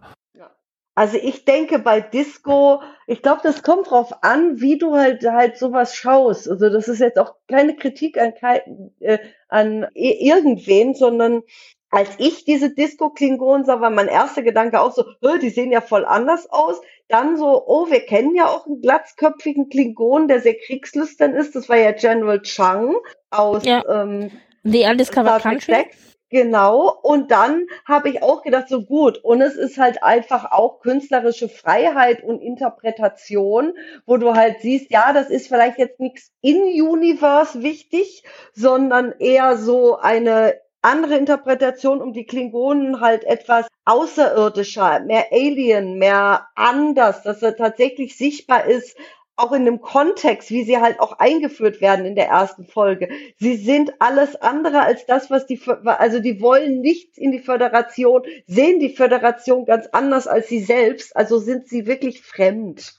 Und da fand ich, und sie haben ja trotzdem das Klingonisch gesprochen und von Kayles und den ganzen Kram, also der Habitus war derselbe. Und das hat für mich gereicht. Ja. Mhm, ja, für mich ehrlich gesagt auch. Was ich hier noch ganz schön finde, die Klingonen, die wir hier zu sehen bekommen, ja, also was jetzt das Optische angeht, Feature und so weiter, das ist, haben wir ja jetzt geklärt. Aber was auch noch ganz schön war, dass auch in der Kleidung sich das wiedergespiegelt ja. hat. Wir haben An Anklänge gehabt an die Kleidung, die wir aus TOS kennen. Und wir haben aber auch ganz deutlich Anklänge gehabt an das, was wir von später aus TNG kennen, aber auch an das, was wir aus Discovery kennen. Mit den goldenen Brustplatten, aber ja. auch mit diesen, mit diesen, Worf hat ja diesen, diese Scharpe, sage ich, oder was das ist, so diesen genau, Gürtel Schärpe, und so weiter. Ja, ja. Und das war, das war auch jetzt hier mit drin verarbeitet. Also du hattest von von allem ein bisschen. Das heißt, die haben es auch nicht nur geschafft, was das ähm, Aussehen von Gesicht und Hautfarbe und so weiter angeht, sondern ich finde, die haben es auch in der Kleidung sehr gut geschafft, da so ein Konglomerat zu schaffen irgendwie. Ja. Das ist alles sehr schön vermischt und weiterentwickelt. Ja. Laan ist überrascht, dass die Crew auf ihren Hilferuf reagiert hat. Das finde ich auch sehr spannend, dass sie wirklich wirklich überrascht wirkte, dass sie gar nicht damit gerechnet hat, dass die Crew kommt. Das fand ich interessant. und ich habe eine Frage und zwar, äh, also Laan wird ja da gezeigt, wie sie eben äh, Blutwein trinkt, nämlich um Informationen zu bekommen und um auch ein Treffen mit dem Broken Circle, zu organisieren. Da sprechen wir gleich drüber, was das ist. Aber dann taucht da Mbenga auf, eben in Zivil, und dann guckt er sie an und die beiden erkennen sich, aber begrüßen sich nicht. Also sie wollen wohl nicht äh, öffentlich klar machen, dass sie sich kennen. Und dann fährt er mit dem Zeigefinger so unter seinem Auge entlang. Was bedeutet diese Geste? Bedeutet das sowas wie. Ja, die, die hatten wir doch in Staffel 1 schon mal. Ich ja, weiß es aber nicht mehr. Folge. Also was, die haben was, nicht gesagt, was, was hat das nochmal bedeutet? Die haben so. nicht aufgelöst, was es ist, sondern nur, dass die beiden bei Sehen beide diese Geste gemacht haben. Das auch so ein bisschen aussieht wie eine Ich erinnere mich da vielleicht. gar nicht mehr dran. Wo war das in, äh, in der ersten Folge? Ja, erste Folge, wo quasi Laan in reinkommt welchen? zur, ja so für diese genetische Behandlung, damit sie auf diesen Planeten runter können. Ah, okay, in dem dann. Kontext. Okay. Und da wird klar, dass sie sich schon, dass sie sich halt wahrscheinlich äh, auch aus dem Klingonenkrieg oder wie auch immer von vorher schon kennen. Okay, gut, weil ich konnte, ich hatte das vergessen und dachte so, was ist das jetzt nochmal für eine Geste? Deswegen, okay, gut, dass ihr mich erinnert habt, sehr schön. Ja. Also was ich mittlerweile schätze aus dem Kontext raus, es sieht aus wie so eine, so, so eine, eine, sozusagen den Verlauf einer Träne nachzuvollziehen. Mhm. Und es könnte eine Geste sein von Leuten, die irgendwie in einer Gruppe im Klingonenkrieg waren und damit den gefallenen anderen äh, ehren vielleicht. Sowas könnte es sein. Okay, okay. ja, ja vielleicht. Übrigens, ja. ich fand die zivile Kleidung, die die ganze Crew hier getragen ja. hat, denn wir sehen Chapel, Mbenga, Uhura und Spock, das sind die vier, die auf dem Planeten jetzt runter, ge, runter äh, gebeamt haben, die haben alle ganz tolle Klamotten an. Also finde ich wieder oh. sehr, sehr gut oh. gelungen. Sind äh, Erd, äh, ich sag jetzt mal dunklere Erdfarben, äh, genau, und hochstylig mit Mäntel und mit Leder und mit was nicht allem und, und mehrlagig und so weiter. Also ich bin ganz begeistert. Ganz tolles Kostüm, wirklich. Also äh, ich bin auch sehr begeistert. Sehr schön. Taking notes. Also ich lasse mich inspirieren. Sehr schön. ja, und wir erfahren jetzt, äh, wie es Laan ergangen ist, denn ähm, wir haben ja das letzte Mal von Laan gehört in ähm, Folge 10. Da hat sie ja gesagt, sie möchte mit Oriana, das ist das kleine Mädchen aus Folge 9, All Those Who Wonder, die ja vor den Gorn gerettet worden ist, Und ähm, mit dem Mädchen hat sie dann in Folge 10 Equality of Mercy ja ähm, sich auf den Weg gemacht, um eben die Eltern von Oriana zu finden. Äh, das Und war, glaube ich, sogar noch in Staff, äh, sogar noch in Folge 9. In Folge 10 war sie nur äh, wieder. Hat sie sich abgemeldet. nee, da war Genau. sie wieder zurück in der alternativen Zukunft. Ja. Eben. Ah, okay, okay. Ja, gut. Aber auf jeden Fall, also auf jeden Fall ist es das Mädchen aus, aus Folge 9. Und ähm, Orianas Eltern hat sie offensichtlich gefunden, nämlich auf Kata, auf Kaita 4. Jetzt ist es aber so, dass es da wohl einen Unfall gegeben hat in den Minen und mehrere Leute sind mit Ionenstrahlenkrankheit befallen worden oder sind, haben diese Ionenstrahlenkrankheit. Und das ist aber normalerweise was, was man nicht bekommen Genau, kann. La, äh, von- Laan macht relativ total deutlich, das war ein Unfall. Genau, aber das ist nichts, was man da auf natürlichem Wege durch einen Minenunfall kriegen kann, sondern das ist etwas, was man zum Beispiel bekommt durch defekte Photonentorpedos. Und sie vermutet eben, dass da vielleicht ein Unfall äh, gewesen ist, wo Photonentorpedos mit dem Spiel waren. Das macht sie natürlich skeptisch. Äh, skeptisch, das war der Hesse in mir eben gerade. Und sie vermutet, dass es eben das lokale Verbrechersyndikat ist, besagter Broken Circle. Und der besteht wohl aus Ex-Soldaten der Föderation und der Klingonen, was ich auch sehr spannend fand, dass beide Parteien in dem Broken Circle sind. Also nicht nur Klingonen, sondern eben auch Ex-Soldaten der Föderation. Deren Endziel ist es, Kohle zu machen, also Profit. Und die wollen eben mit Dilithiumschmuggel ihre eigenen Taschen füllen und das können sie am allerbesten, wenn sie einen Lithiumverkauf. ja, also äh, Schmuggel und Verkauf, genau. Und das können sie aber am Äh, besten Schmuggel machen. Nicht. Nö, Schmuggel, Ja, weil doch, Schmuggel nicht. doch Schmuggel, schm doch, also äh, Schmuggel schon, weil offiziell hat das ja die Föderation und das Klingonische Imperium und die sind ja außerhalb dessen. Ja, Deswegen die müssen sie das sind quasi, da quasi- wegschmuggeln. Ja, also eher so mit, mit, nee, eher so unter dem Deckmantel von. Also es Ja, ist auf mehr jeden so Fall Organisation. Ja. Ja, ja, okay. Ähm, na, aber nichtsdestotrotz wäre, naja, es ist ja, naja doch, sie Clowns von der Föderation und von ihrem eigenen Imperium. Ja, aber Sie sind ja die, die das sowieso, also wie ich verstanden habe, ist die Organisation, die diese, also die, beide Organisationen, die für die Klingonen wie die Föderation diesen Abbau des Siliziums organisieren, haben in sich selbst quasi eine Korruption, diese Gruppe gegründet, die quasi intern Frieden zwischen den beiden Spezies hat, um Profit zu machen, weil sie da sich übereinkommen und sagen können, wir können uns auf Profit einigen. Dafür müssen aber politisch unsere beiden Spezies wieder in den Krieg, Krieg gehen. Genau, hab das ist nämlich das, haben was ich ganz sagen viel wollte. Ferengi, äh, aber- Ferengi und Romulaner Blut. Genau, Ja, und äh, weil nämlich durch den Krieg natürlich die, das Dilithium, also der Preis des Dilithiums entsprechend hochgeht, weil man das ja dann mehr braucht. Genau. Ich hatte das so verstanden, dass der Broken Circle unabhängig ist von Ja. beiden, also ich sag jetzt mal regierenden Mächten und äh, dass die da abgespalten sind von, also die haben dann mit denen Die nichts Mächte, zu tun. natürlich nicht, sondern die Organisation. Also die, die sowieso das organisieren. Nein, aber auch, ihre aber Regierung. Es ist mehr ein inoffizielles, ja, ich tue so, als ob ich noch für meine Organisation, meine Regierung arbeite, mach aber Rumgebauschel, um mein eigenes Ding zu machen. okay, ich hatte verstanden, sie sind komplett raus.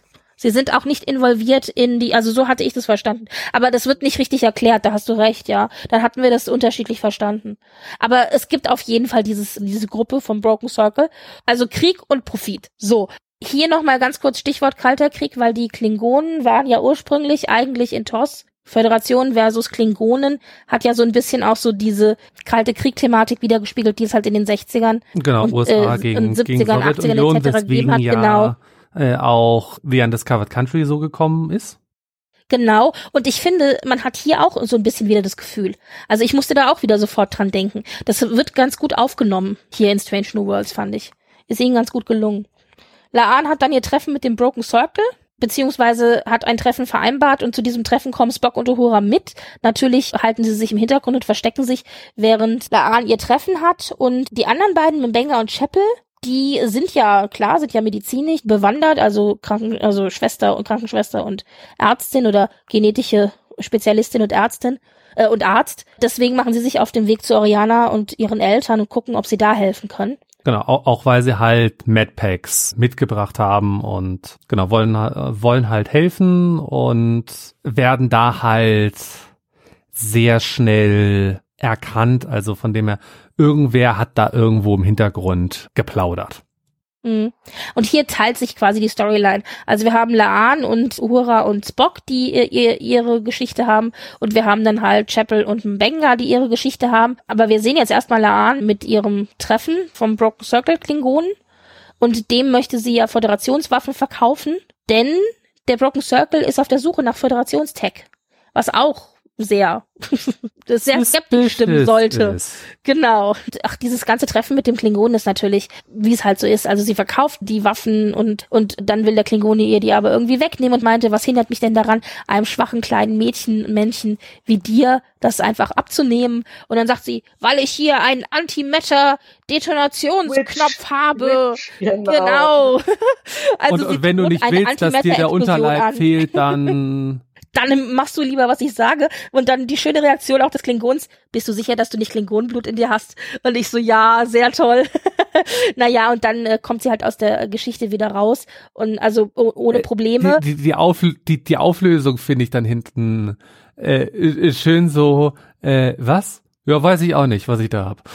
Genau. Aber was ist denn ein Antimatter-Detonationsknopf? Keine Ahnung, gibt's nicht. Äh, okay. Das Schöne ist aber, Uhura und Spock konnten während dieser ganzen Geschichte Teile der Gespräche im Hintergrund belauschen und da haben sie erfahren, dass was auch immer das ist, aber es wird morgen stattfinden. Okay, also wir haben schon mal eine Timeline, das ist doch schon mal gut. In der Zwischenzeit sind wir wieder bei Chapel und Banger gelandet. Du hast es gesagt, Marcel. Sie sind verraten worden oder sie sind gleich entdeckt worden. Sie können gerade noch Orianas Eltern heilen oder die Mutter zumindest sieht man. Die bekommt so ein, so ein Hypospray gesetzt, das offensichtlich entsprechende Medizin drin hat. Dann werden sie unter vorgehaltener Waffe eben gezwungen mitzukommen. Ich möchte gerade noch eine Sache nachtragen, die ich vergessen hatte für die Szene mit Uhura. Und zwar Uhura hat ja das Gespräch der Klingonen eben bei dem Treffen von Laan belauscht und hat ja noch eine Diskussion mit Spock, dass es ein obskurer klingonischer Dialekt ist, aber sie kann den eigentlich trotzdem ganz gut verstehen. Im Gegensatz zum Universalübersetzer? Ja, und das finde ich aber so spannend, weil es gibt nämlich die Szene in Star Trek 6, die Undiscovered Country, wo ja Uhura gezeigt wird, die fast gar kein Klingonisch versteht und irgendwie noch, weil da gibt's eine klingonische Nachricht und die kann sie irgendwie nicht verstehen und dann guckt sie ja noch ganz, ganz wild irgendwie auf ihren Pads rum, um das zu entziffern. Genau. Ja, Papierwörter. ja, und es ist, und Michael Nichols war damals und hat es auch immer wieder wohl auch geäußert in, in, in Interviews und so weiter, überhaupt nicht glücklich darüber und hat gesagt, sie versteht es überhaupt nicht. Natürlich spricht Uhura Klingonisch und so weiter, ja. Und ich finde schön, dass sie jetzt hier ja. mit Strange New Worlds und man, es war in Staffel 1 ja auch schon so, aber hier jetzt auch nochmal ja. explizit nochmal gesagt haben, Leute, Uhura spricht Klingonisch. Also bitte nicht darauf hören. Das hat mir sehr gut gefallen. Und es wird auch nochmal ganz kurz Spock gezeigt, der sich mit dem Transporterraum der Enterprise in Verbindung setzt. Und da sehen wir Chief J im Transporterraum. Ein neuer Charakter. Ja, und nicht binäre äh, Schauspielerin, also Mensch. Genau. Und soweit genau. ich aber weiß, auch soll wohl auch ein non-binary Character im im Star Trek Universum sein. Zumindest hatte ich das okay. gelesen. Und also ich weiß es nicht, ob so ist. Wir können es jetzt noch nicht sagen. Äh, Noah LeManna ist der der Schauspieler, Schau also der der Name. Zwei Sachen. Ja, ich finde grundsätzlich schön, neue Charaktere zu treffen, wenn auch nur kurz. Aber ich habe mich gleichzeitig gefragt, wo ist Chief Kyle? Ich hoffe, den haben wir nicht verloren. Mal der gucken, ob der in Staffel 2 nochmal auftaucht. Der wird wahrscheinlich einfach Shore haben, weil es wird ja auch am Anfang ja, gesagt, vermute, dass, die, dass, ein Großteil der Crew halt einfach Urlaub gerade macht. Genau, ich Eben, hoffe es. Also ich hoffe, dass wir den nicht verloren haben. nee, ja. Also ich gehe davon, also, also ähm, ich denke, weil halt auch gesagt worden ist, es sind viele in Shore Leave, wird wahrscheinlich die, diese Person gerade im Transporterraum eben, äh, äh, eben, so. eben gerade der, der, die Vertretung sein oder halt. Ja, ja, ja. Kann ja auch Chief Kyle kann ja nicht ständig Dienst haben, genauso wie Chief O'Brien nicht immer Dienst hat. Obwohl der gefühlt im Transporterraum gelebt hat. Ich hatte mich uh -huh. nur gewundert, weil wir ja sonst immer Kyle am Transporter gesehen haben. Also wir hatten, glaube ich, sonst ja. nie jemand anderen. Aber das fiel mir noch so auf. Und ja, entschuldige, das wollte ich noch nachtragen, bevor wir jetzt wieder zurückkommen zu Chapel und Mbenga. Genau, aber äh, zurück zu, zu Chapel und Mbenga, die werden halt in, in eine der Minen äh, runtergebracht, wo sie halt merken so, hey, die haben alle die, die, die, die gleichen Strahlungsschäden und sehen dann halt auch, dass in einer dieser Minen halt ein ja, Schiff gebaut wird, was sehr föderationsmäßig aussieht. Und da werden sie letztendlich ja dann äh, dann auch raufgebracht, um halt Klingonen zu, zu behandeln. Und da gibt's dann ein oder ein Wortwechsel, der sehr tief blicken lässt äh, in die äh, in die Vergangenheit von Benga, weil er unterhält sich mit, also der Klingone fragt sich äh, so, hey, woher weißt du eigentlich, wie man äh, wie man Klingonen behandelt? Und er sagt, ja, ich war auf dem äh, Mond von Njegal und der Klingone meinte so, ja, wenn, wenn du da warst, dann Hast du nicht überlegt. dann, dann, dann hast du nicht überlegt und der, der, der, doch, ich war nach der großen Schlacht da und da sind so viele Leute gestorben, dass der Regen rot war und dann der Klingone so, okay. Aber er hat nicht gesagt, er war nach der großen Schlacht da, sondern hat nur gesagt, wusstest du das bei der großen Schlacht von Chakana? Also das hörte sich für mich so an, als hätte er in der großen Schlacht von Chakana gekämpft.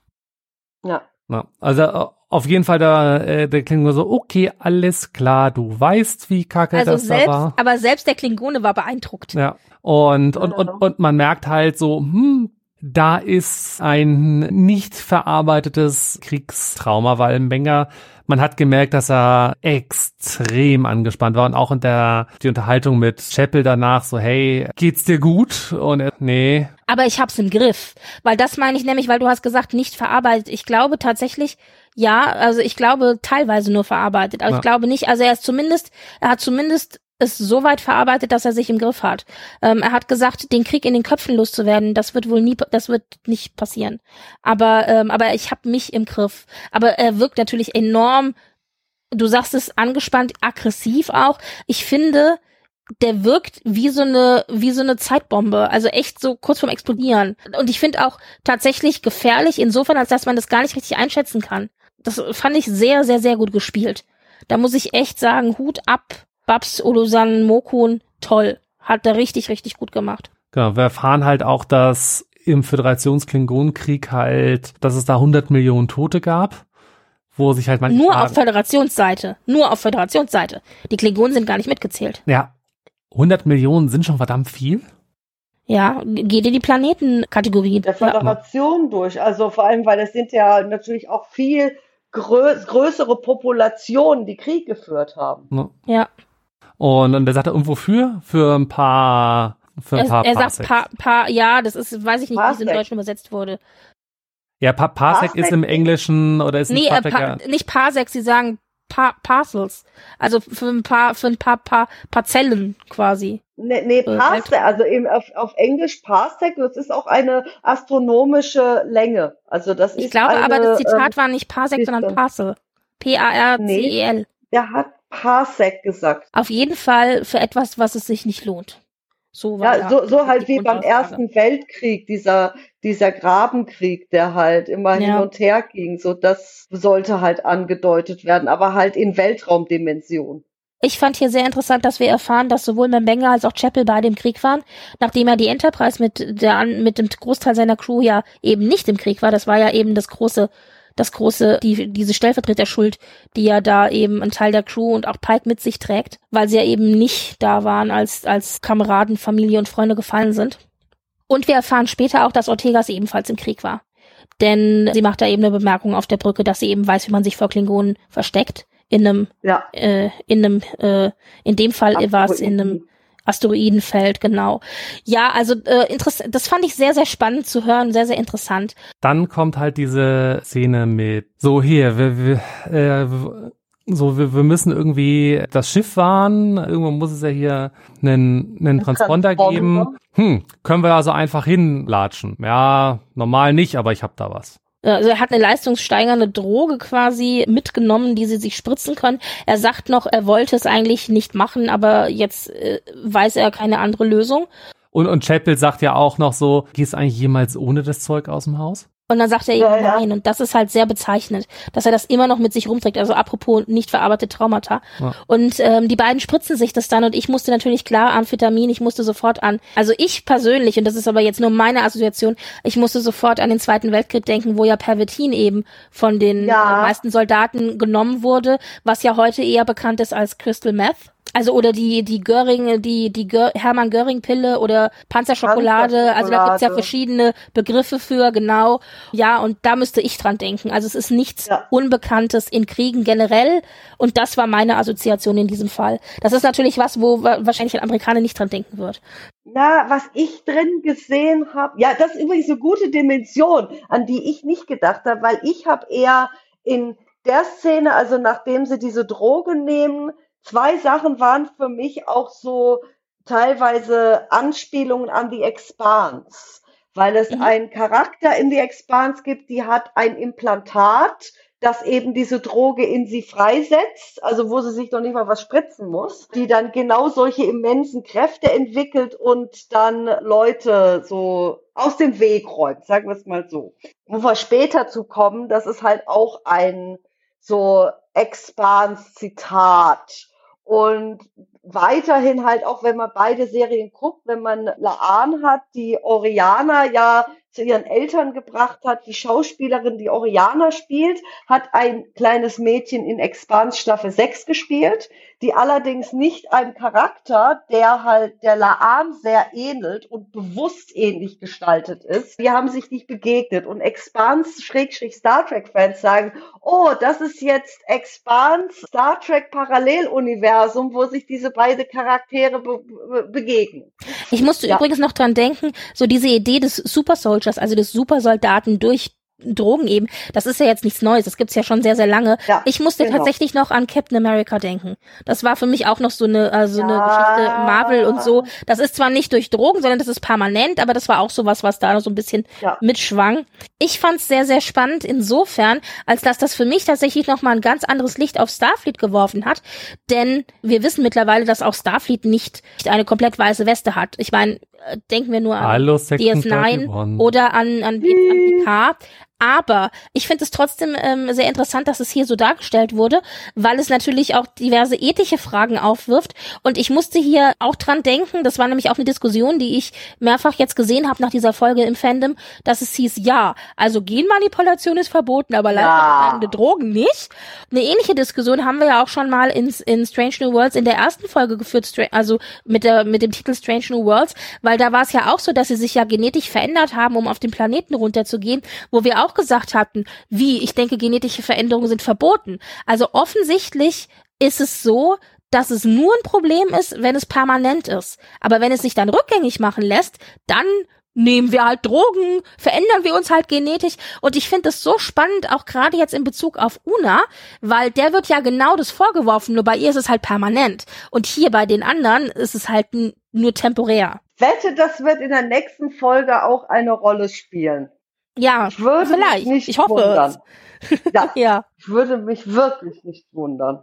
Übrigens, es wurde auch ganz viel Kritik laut von wegen, ja, Mbenga und Chapel, die kämpfen sich da jetzt irgendwie raus mit dieser extra Stärke, die ihm ja auch den Klingonen quasi ebenbürtig macht, was die Stärke angeht. Und das ist aber total untypisch. Das sind doch eigentlich Leute, die immer Lösungen suchen, die eben nicht mit Gewalt sind und so weiter. Und da kann ich nur sagen, für mich ergibt es für die beiden Charaktere echt Sinn, weil ich die Erklärung, dass zwei Charaktere, die traumatische Erfahrungen im Krieg gemacht haben, sich nach dem Krieg explizit einer Profession zuwenden, verstärkt, die mit Heilung zu tun hat, also dem genauen Gegenteil finde ich sehr, sehr stimmig Gut, also für beide Charaktere. wird schon im Krieg schon Arzt gewesen ja, sein. Beide. Ich glaube aber, dass er sich dem noch mehr widmet. Also das. Aber halt auch eine medizinische Lösung für das Problem finden, indem sie halt einfach sagen, gut, dann äh, putschen wir uns halt auf und dann sind wir denen halt ebenbürtig. Mhm was rein körperliche Kraft angeht, ja. genau. Ja. Weil du, du wirst ja nicht durch die Droge, fängst du ja nicht an, besser zu kämpfen, sondern du bist halt nur gleich stark. Ja. Genau, weil du sonst halt körperlich, glaube ich, in einem Klingonen gar nicht gewachsen wärst. Die Dynamik der beiden zusammen finde ich ganz, ganz großartig. Die Action-Szenen, die wir jetzt hatten mit beiden, fand ich auch super choreografiert, hat super funktioniert. Da gab's auch eine äh, ganz gute Hintergrundinfos im, im Ready Room da, dazu, wie halt diese Kampfszenen choreografiert wurden. Ja, und vor allen Dingen, dass Babs Olusan Mokun ja auch sehr, also der Schauspieler, dass der eben auch Martial Art beherrscht, verschiedene Martial Art Formen und dass sie das jetzt ausgenutzt haben äh, und gesagt haben, wir müssen ihm unbedingt mal eine Kampfszene geben. Weil man am Ende von Staffel 1 gemerkt hat, dass er keine einzige hatte. genau, Ja. genau. Ja, ja. Man kann sich halt jetzt natürlich grundsätzlich fragen, ob das so viel Action sein musste, aber ich fand es eigentlich ganz, ganz gut ausgewogen hier in dieser ersten Folge. Erstmal kommen sie zum Transponder und setzen eine Nachricht ab an die Enterprise. aber halt auch sehr, sehr sneaky, indem sie halt so leicht den Transponder verändern, so dass wenn du, wenn halt ein nicht krasser Profi drauf guckt, das halt nicht merkt und du musst halt ganz genau wissen, wonach du guckst, damit du das halt, äh, damit du das halt siehst, was ja auch Uhura her auffällt, so hey, das ist ein Sta äh, Föderationsschiff. Der Transponder ist irgendwie komisch. Ah, warte mal, das ist Morsecode. genau. Genau. Ja. Naja, und am Ende äh, verbarrikadieren sie sich dann in einem Raum, wo sie einen In, in einem Airlock. Ja, einen Signalhelm Airlock. und irgendwie Steuerraketen finden und als letzte Hoffnung dann sagen, okay, das Einzige, was uns jetzt noch übrig bleibt, ist, dass wir uns übrigens ohne Luft und ohne, also ohne IV, äh, ohne Anzug, ohne Luft, ohne Hit Kälteschutz etc. in den Weltraum raus katapultieren via Luftschleuse und ein Signal absetzen an die Enterprise und hoffen, dass sie uns rechtzeitig entdecken und uns reinbeamen, sonst sind wir halt einfach tot. Und sie werden wohl noch erfrieren, bevor sie ersticken. Was ich ja wirklich so, oh, Nee, nee, okay. ähm, hm. also sie, es, es dauert eine Minute, bis sie, bis sie durch, also hart gefroren sind. Aber nach 15 Sekunden wegen dem fehlenden Sauerstoff bist du eh bewusstlos. Denn den Rest kriegst du gar nicht mehr mit. Mach dir keine Gedanken. Ja, ja. Und du kannst halt, ähm, geht, das haben sie da nicht gezeigt, aber in Expans kommt was ähnliches vor, wo ein Charakter dann sich irgendwie extra Sauerstoff ins Blut macht, um Mhm. halt noch länger für einen Sprung durch das Vacuum gewappnet zu sein. Und natürlich ist das vor allem mit Klingonen und Star Trek und im Weltraum warten, hochgebeamt zu werden, ist natürlich Voyager, Day of Honor, wo Mhm. allerdings mit Anzug Bellana und, und Tom sich so das erste Mal ihre Liebe gestehen, Und dann zusammenkommen. Tyler in, in Disco. Stimmt, Tyler. Ja, der auch, stimmt. Ja, wir haben es ein paar Mal, ja, ja, ja. Und beides ist mit Klingonen verbunden. Also zwar nicht immer Klingonen, aber es hat irgendwie immer was mit Klingonen zu tun. Interessant. Mhm. Stimmt, erst Tyler in der zweiten Staffel, wo Control ihn dann, ja, stimmt. Wir sehen dann auch übrigens die eine Szene aus dem Trailer, wo dann Chapel und Mbenga sich sozusagen in den Armen liegen, also weil sie ja quasi auch zusammen rauskatapultiert werden müssen. Ja, das war ja so die Szene, wo alle spekuliert haben, oh mein Gott, was ist mit den beiden? Ich fand es sehr herzerwärmend, wie sie miteinander umgegangen sind, so nach dem Motto, Ja. wir waren noch nie in einer schlimmeren Situation. Naja, vielleicht doch nicht.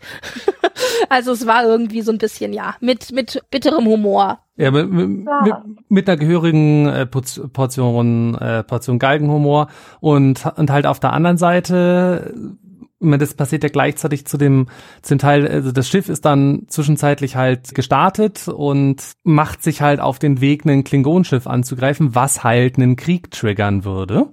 Ja, ein Ja. Klingonenschiff, das jetzt aufgetaucht ist, es ist wohl ein D7 Battlecruiser. Ich bin ja kein äh, Schiffmensch, aber das hatte ich mir noch an, hatte ich noch gehört. Ist vielleicht für den einen oder anderen ganz spannend. Das Klingonenschiff aus Toss. Ja, Ja. Und das ist das Schiff, das Ash Tyler quasi noch eingeführt hat als das Schiff für die vereinigte klingonische Flotte. die Enterprise empfängt ja jetzt Mbengas und Chapels Nachricht und die lautete nämlich Enterprise zerstört das Schiff. Und Spock hört dann tatsächlich auch auf die beiden und er ringt zwar lange mit sich, aber um eben zu verhindern, dass durch den Angriff dieses gefakten Föderationsschiffes ein Krieg entsteht, zerstört er dann das Schiff, obwohl er weiß, dass Mbenga und Chapel an Bord des Schiffes sind. Und du merkst halt wirklich, wie er mit sich ringt. Und ich finde, er hat verdächtig blanke Augen. Also er weint nicht, aber Ja. er hat ganz krasse blanke Augen, wo man schon merkt, der ist innerlich total aufgewühlt. Apropos fehlende Blockaden. Und vorher kriegen wir noch einen Jagd durchs Siliziumfeld. Da fand ich auch sehr schön vom CGI und so, wie das äh, gemacht wurde. Ich fand optisch, also hat das alles wieder Ja. alles sehr stimmig und toll ausgesehen. Und, und das ist ja letztendlich auch ein ähnliches Ding, wie wir es halt in, in The Pale Moonlight hatten. So, Ja. hey, du hast ein, äh, ein zerstörtes äh, klingonisches Schiff und alles, was aussieht wie ein Föderationsschiff. Was würdest du denken, was passiert Genau. ist? Genau. Genau. Und wir haben auch wieder das klassische for the greater good, ja. Also der The Einzelne needs of the oder many die outweigh the needs of the mehreren. few. Genau, genau. Ja.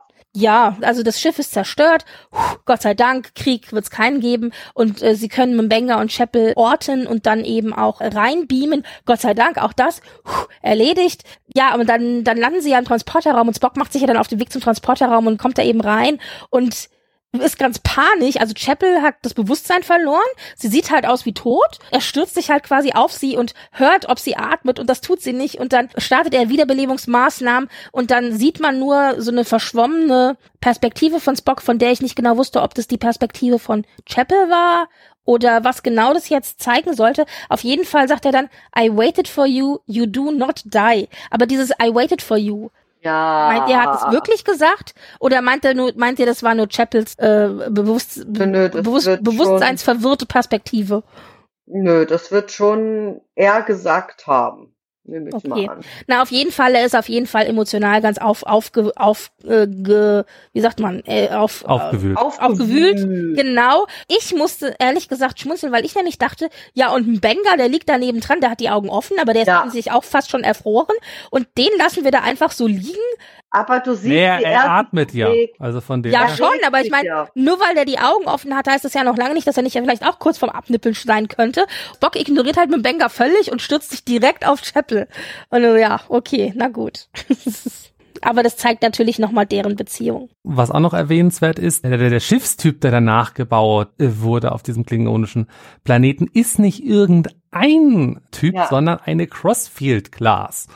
Wer sich jetzt fragt, was ist die Crossfield-Class? Man kennt sie halt am einfachsten unter, das ist die Disco-Klasse. Discovery. Ja, eben, aber eine kürzere, aber eine kürzere. Genau, weil es sieht nicht genauso aus wie die, die wie die Discovery. Kranken- Ja. Und die Krankenstation, in der im Banger und Chapel reingebracht worden sind, war ja auch dasselbe Set wie die Krankenstation auf der Disco. Ah, sehr schön. Ja. ja, sehr gut. Naja, und sehr Star Trek. der Captain des klingonischen Schiffes, von dem wir den Namen erfahren, Dechok, der stand bei mir nur in den Untertiteln, der wird aber hier nie genannt. Der ist ein bisschen skeptisch und glaubt Spock nicht so richtig. Und Spock kann ihn dann aber davon überzeugen, dass sie also Ah. gerade ihn gerettet haben, indem er vorschlägt, dass sie eine Runde Blutwein miteinander trinken, denn der Captain sagt, er glaubt die Wahrheit nur, wenn man ihm das von Auge zu Auge mitteilt. Und dann sagt er, dann würde ich doch vorschlagen, wir machen das über ein Gläschen Blutwein. Und er so, ein Klingone, der Blutwein trinkt? Das ist Ein- ja ein- ein sehr, sehr Vulkanier, der- ungewöhnlich. der- der- Ach, ein Vulkanier, der Blutwein trinkt, genau. Das ist ja sehr ungewöhnlich. Und Das der, sehr dieser schön. Captain war auch, fand ich, so ein bisschen, so vom Styling her, so ein bisschen Martok. Das war schon. Ja, Und. es war so ein bisschen, ja, stimmt. Mhm. Und dann kriegen wir also eine, eine Spock trinkt Blutwein mit den Klingonen-Szene, die einfach wirklich ganz großartig ist. Alle Klingonen klopfen ihm die Schulter und Spock kann natürlich mithalten beim Trinken. Und wer aber auch mithalten kann beim Trinken, ist Pelia. Die ist dann nämlich auch in der Menge und trinkt da ihr Gläschen Blutwein und erzählt dann eben genau das, was äh, El vorhin schon gesagt hat, nämlich das Schlimmste für sie ist eben die Langeweile. Aber dieser Dialog zwischen Spock und ihr, der finde ich halt so toll, weil sie fragt halt Spock, weißt du, was das Schlimmste ist daran, wenn man so lange lebt? Und dann sagt er, dass man seine Lieben und seine Familie verliert. Also, dass man zusehen muss, wie die wegsterben. Und dann sagt sie, ja, das ist ein Schmerz, der von all denen geteilt wird, die selbst nur mit einem halben Herzen durch die Welt gehen. Das, so wurde das, so wurde das übersetzt im, mit Genau. einem halben Herzen. Ja, Und, half äh, open und heart. Ein Half Open. Heart, genau. Und ich fand, aber das fand ich so schön. Ich fand, das war eines der schönsten Zitate, weil sie einfach damit deutlich macht, egal ob du ein Vulkanier bist, der behauptet, er hätte keine Gefühle, aber eigentlich ganz, ganz viele Gefühle hat, oder egal welcher Alienspezies du angehört, wenn du auch nur in irgendeiner Weise fähig bist äh, zu empfinden, dann wirst du auch immer den Verlust spüren, wenn, wenn jemand stirbt, den du liebst. Aber Genau, das auch- ist nicht mein und- Problem. Und auch wenn du nur ein Computer bist, der sich an die Sensory Input Patterns von Menschen gewöhnt hat. das hat mir so gut gefallen, dieses, dieses Gespräch und dieser Satz eben. Und dass sie dann aber eben die Langeweile anführt und sagt, nein, es ist die Langeweile. Und ich dachte so, wow, ich liebe sie dafür. Eigentlich heuert sie ja jetzt, will sie ja gerne jetzt auf der Enterprise anheuern als Chief Ingenieur, aber es muss ja Pike entscheiden. Das kann ja Spock nicht entscheiden. Ja.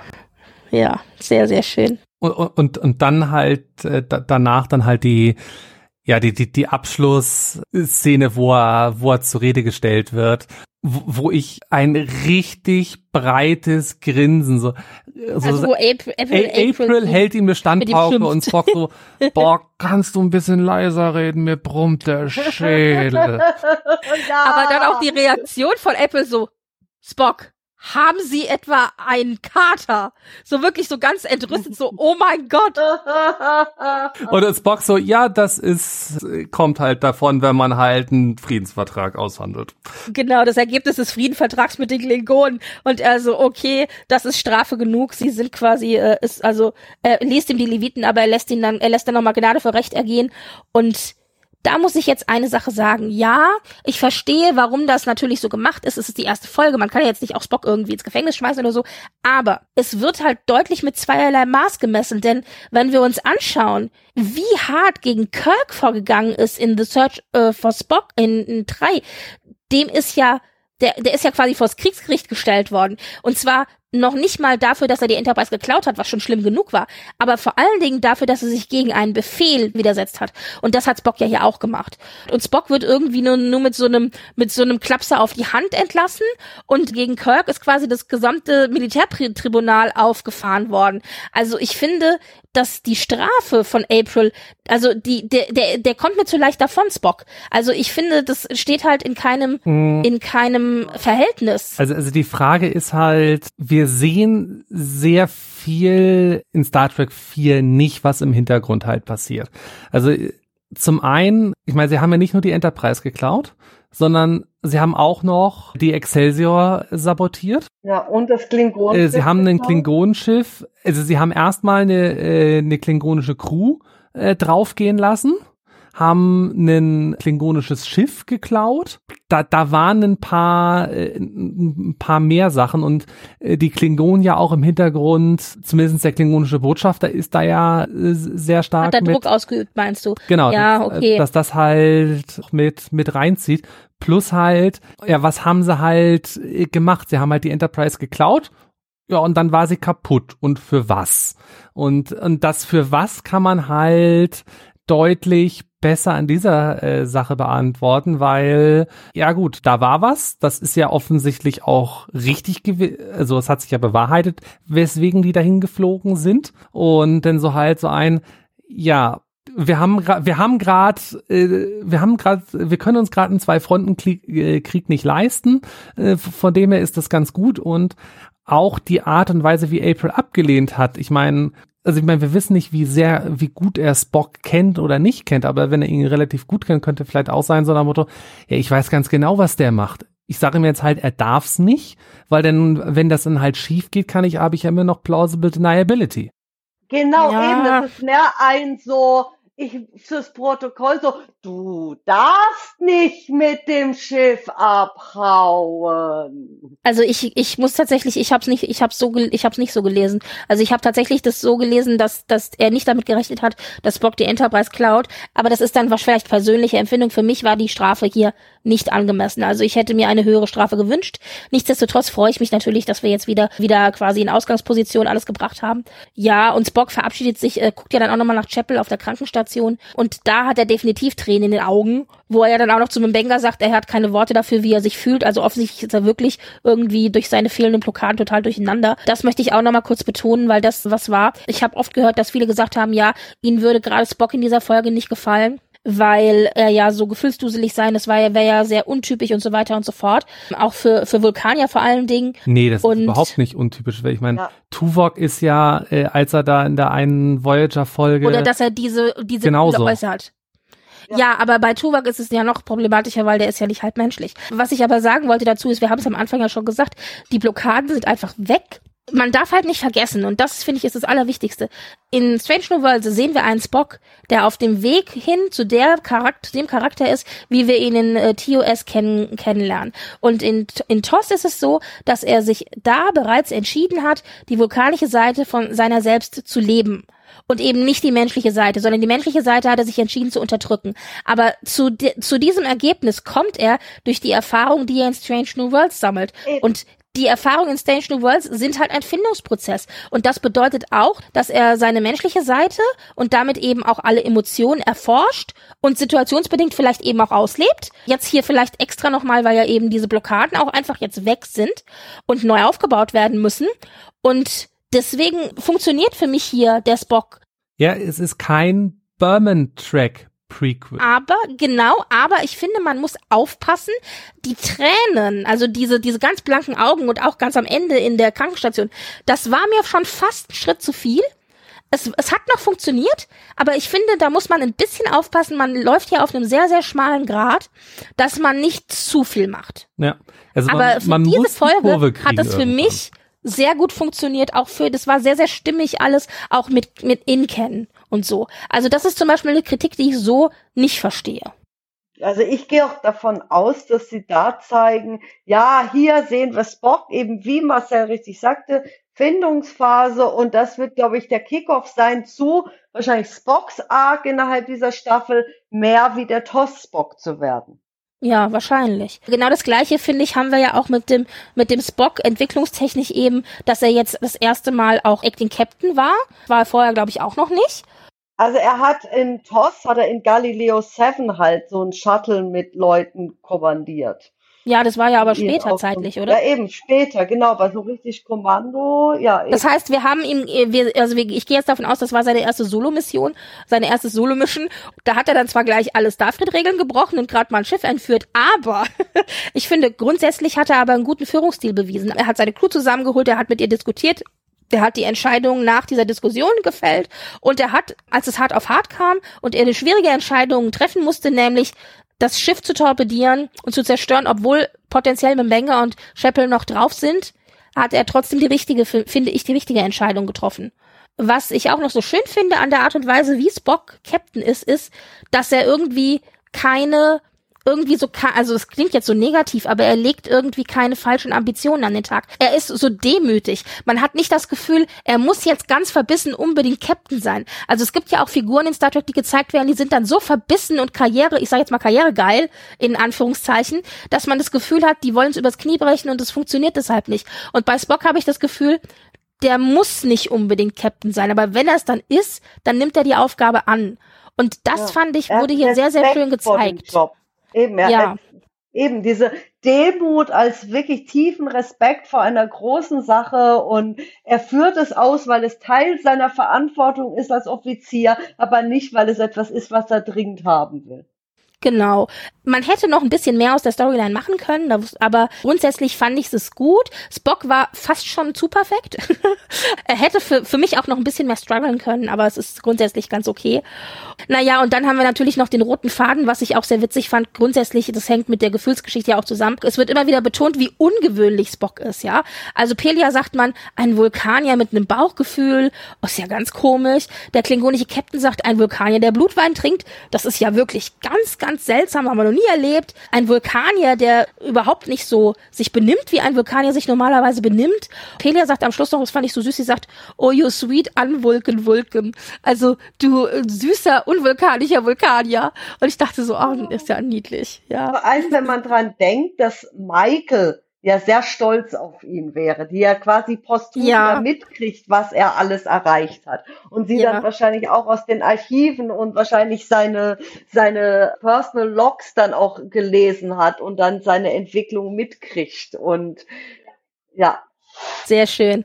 Zusammenfassend, wie fandet ihr jetzt diese, diese erste Folge, diese erste Auftaktfolge?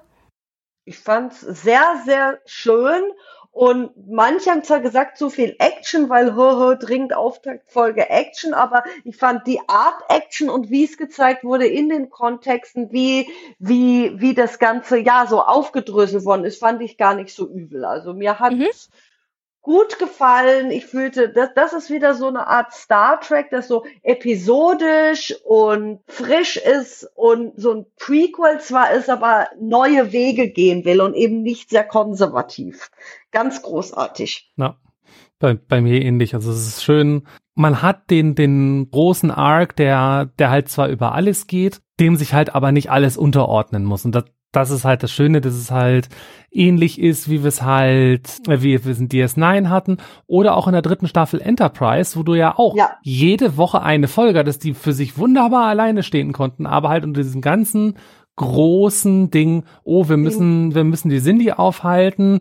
Dieses Mal ist es halt, oh, wir müssen halt die Gorn aufhalten. Das ist halt so das, das große Ding, was wir jetzt halt in der letzten Staffel und was wir auch in dieser Staffel halt weiter haben. Neben halt dem Charakterentwicklung und wie kommen wir dahin, äh, was wir letztendlich in TOS kennen. Und das, das ist, Ja. das ist sehr schön, ohne dass es halt dieses, Ja. oh, die Welt geht unter. Ja. Ja, also ich denke Ganz nämlich toll. auch, dass dieser die übergreifende Story für diese Season wird eben der potenzielle Krieg gegen die Gorn sein, das glaube ich auch. Interessant fand ich auch, dass hier auch Una Story zum Beispiel von eins zu zwei zumindest auch eine, eine weiterführende Story ist. Also, dass das nicht als Einzelstory in einer Folge erzählt wird. Ich fand, wir hatten eine gute Mischung aus Action, Hintergrundinfo, also einfach auch diese ganze Hintergrundinfo von Mbenga und Chapel mit dem Krieg. Ich hoffe, da wird noch mal ein bisschen was drüber erzählt, weil das finde ich sehr, sehr spannend. Da möchte ich auf jeden Fall mehr drüber Wir erfahren. kriegen ja noch Das- eine Klingonenfolge. Ja, ja, ja, stimmt. Aber das, das war wirklich, das fand ich sehr, also da möchte ich einfach mehr wissen, weil ich, weil ich, weil halt auch einfach Mbenga als, ich gerade Mbenga finde ich, als Charakter hat das, hat es für mich noch Oh, sehr ja. viel spannender gemacht. Da möchte ich auf jeden Fall mehr wissen. Ähm, ich finde, wir hatten eine gute Mischung auch aus äh, Gefühl und aber auch, was ich auch sehr schön fand, es war auch ein bisschen cheesy zwischendrin äh, oder ein bisschen Camp, so dieses Spock, was ist dein Ding, was ist deine Catchphrase oder eben diese Blutweintrinkgelage und so. Also das war halt auch so, Ja, ein- so einen humorvollen Anstrich. Äh, genau. war nicht zu ernst und es, es war einfach großartiges Star Trek. Es hat, hat mir sehr viel Wir haben Freude bereitet. super Visuals gehabt, gutes CGI, wir hatten gute Charaktere, wir haben auch neue Charaktere gekriegt wie Pelia, die mich auch sofort überzeugt haben. Die Geschichte selbst ist ja jetzt nichts Neues oder extrem Kreatives. Wir bewegen uns schon in weiterhin in gewohnten Star Trek Gefilden. Also es sind schon klassische Tropes, ja. Es ist, ich finde nicht, dass Station Worlds da extrem kreativ ist. Das fand ich übrigens auch letzte Staffel auch nicht. Ich fand die Stories, die wir bekommen haben, waren immer typische Star Trek Stories, an TOS natürlich angelehnt. Und das ist auch hier jetzt für diese erste Folge so. Aber grundsätzlich fand ich es als Auftakt gut gelungen. Es war noch ein bisschen, noch nicht so ganz, ganz, also es war noch ein bisschen eckig und kantig hier.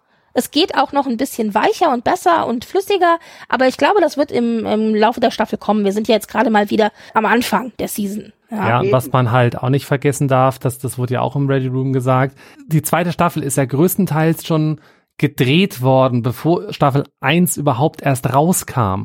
Also Ethan Ja. Peck hatte es ja gesagt, sie waren sechs Monate in Production für Staffel 2, als Staffel 1 überhaupt dann Mhm, erstmal mhm. veröffentlicht wurde. Und die halt- waren halt alle so, okay, wir leben in unserem Vakuum und machen einfach mal das weiter, was wir, was wir bislang gemacht haben. Stell dir vor, Staffel 1 wäre total der Griff ins Klo gewesen. Ja, Und dann, dann wäre Staffel noch eine 2 Staffel schon gedreht bekommen. gewesen. Genau. das ist auch echt so. Ich finde übrigens, das merkt man in den Interviews, die wir jetzt zu sehen bekommen für Staffel 2. Ja, die sind alle sehr, sehr bemüht und ich liebe sie alle. Aber man merkt, dass der Dreh für die halt einfach schon echt lange her ist. Ja. Am Ende dann, ganz, ganz, ganz am Ende, alles vorbei, Abspann, alles super, wir sind glücklich. Und ganz am Ende kam noch dann eine Widmung für Nichelle Nichols, also die Ah. Original Uhura, die zwischen Season 1 und Season 2 gestorben ist. Und da hieß es nämlich von Nichelle, who was first through the door and showed us the stars. Und dann Hailing Frequencies Forever Open. Und ihr hört mich schon, ich fange schon an hier zu schlucken ich habe das gesehen und also auch wenn ich das jetzt hier so lese, ich bin halt echt zutiefst gerührt. Ich habe da auch ein bisschen geweint am Ende. Also das Ja. hat mich voll erwischt. Also für Nichelle, äh, die eben die erste durch die Tür war und uns die Sterne gezeigt hat, alle Frequenzen für immer offen. Ja, es war eine sehr, sehr schöne Widmung. Ich habe mich sehr gefreut, dass wir das bekommen haben, dass sie an sie gedacht haben und war halt sehr gerührt und bin das auch immer noch. ja, Ja, wunderbar. Das war also ein schöner, ein schöner gelungener Anfang. Dann gucken wir mal, wie es weitergeht. Genau, nächste Woche dann Ad Aspera per Astra oder Genau. Die Folge, die sich dann mit, mit, mit Unas Story weiter beschäftigt. Dann euch da draußen. Danke fürs Zuhören. Wenn ihr mal eine Folge Strange Worlds oder dann Discovery oder Lower Decks oder was wir sonst noch dann so bekommen, Prodigy mit uns besprechen wollt, haut uns einfach an, at Trackasm auf Twitter, at Trackasm, at podcasts.social auf Mastodon trackgasm.de auf der Homepage. Genau, hau- haut uns einfach an Und dann schauen wir, dass wir da ein, einen Termin finden. Ansonsten danke fürs Zuhören. Danke euch beiden fürs dabei sein und bis zum nächsten Mal. Ciao. Tschüss.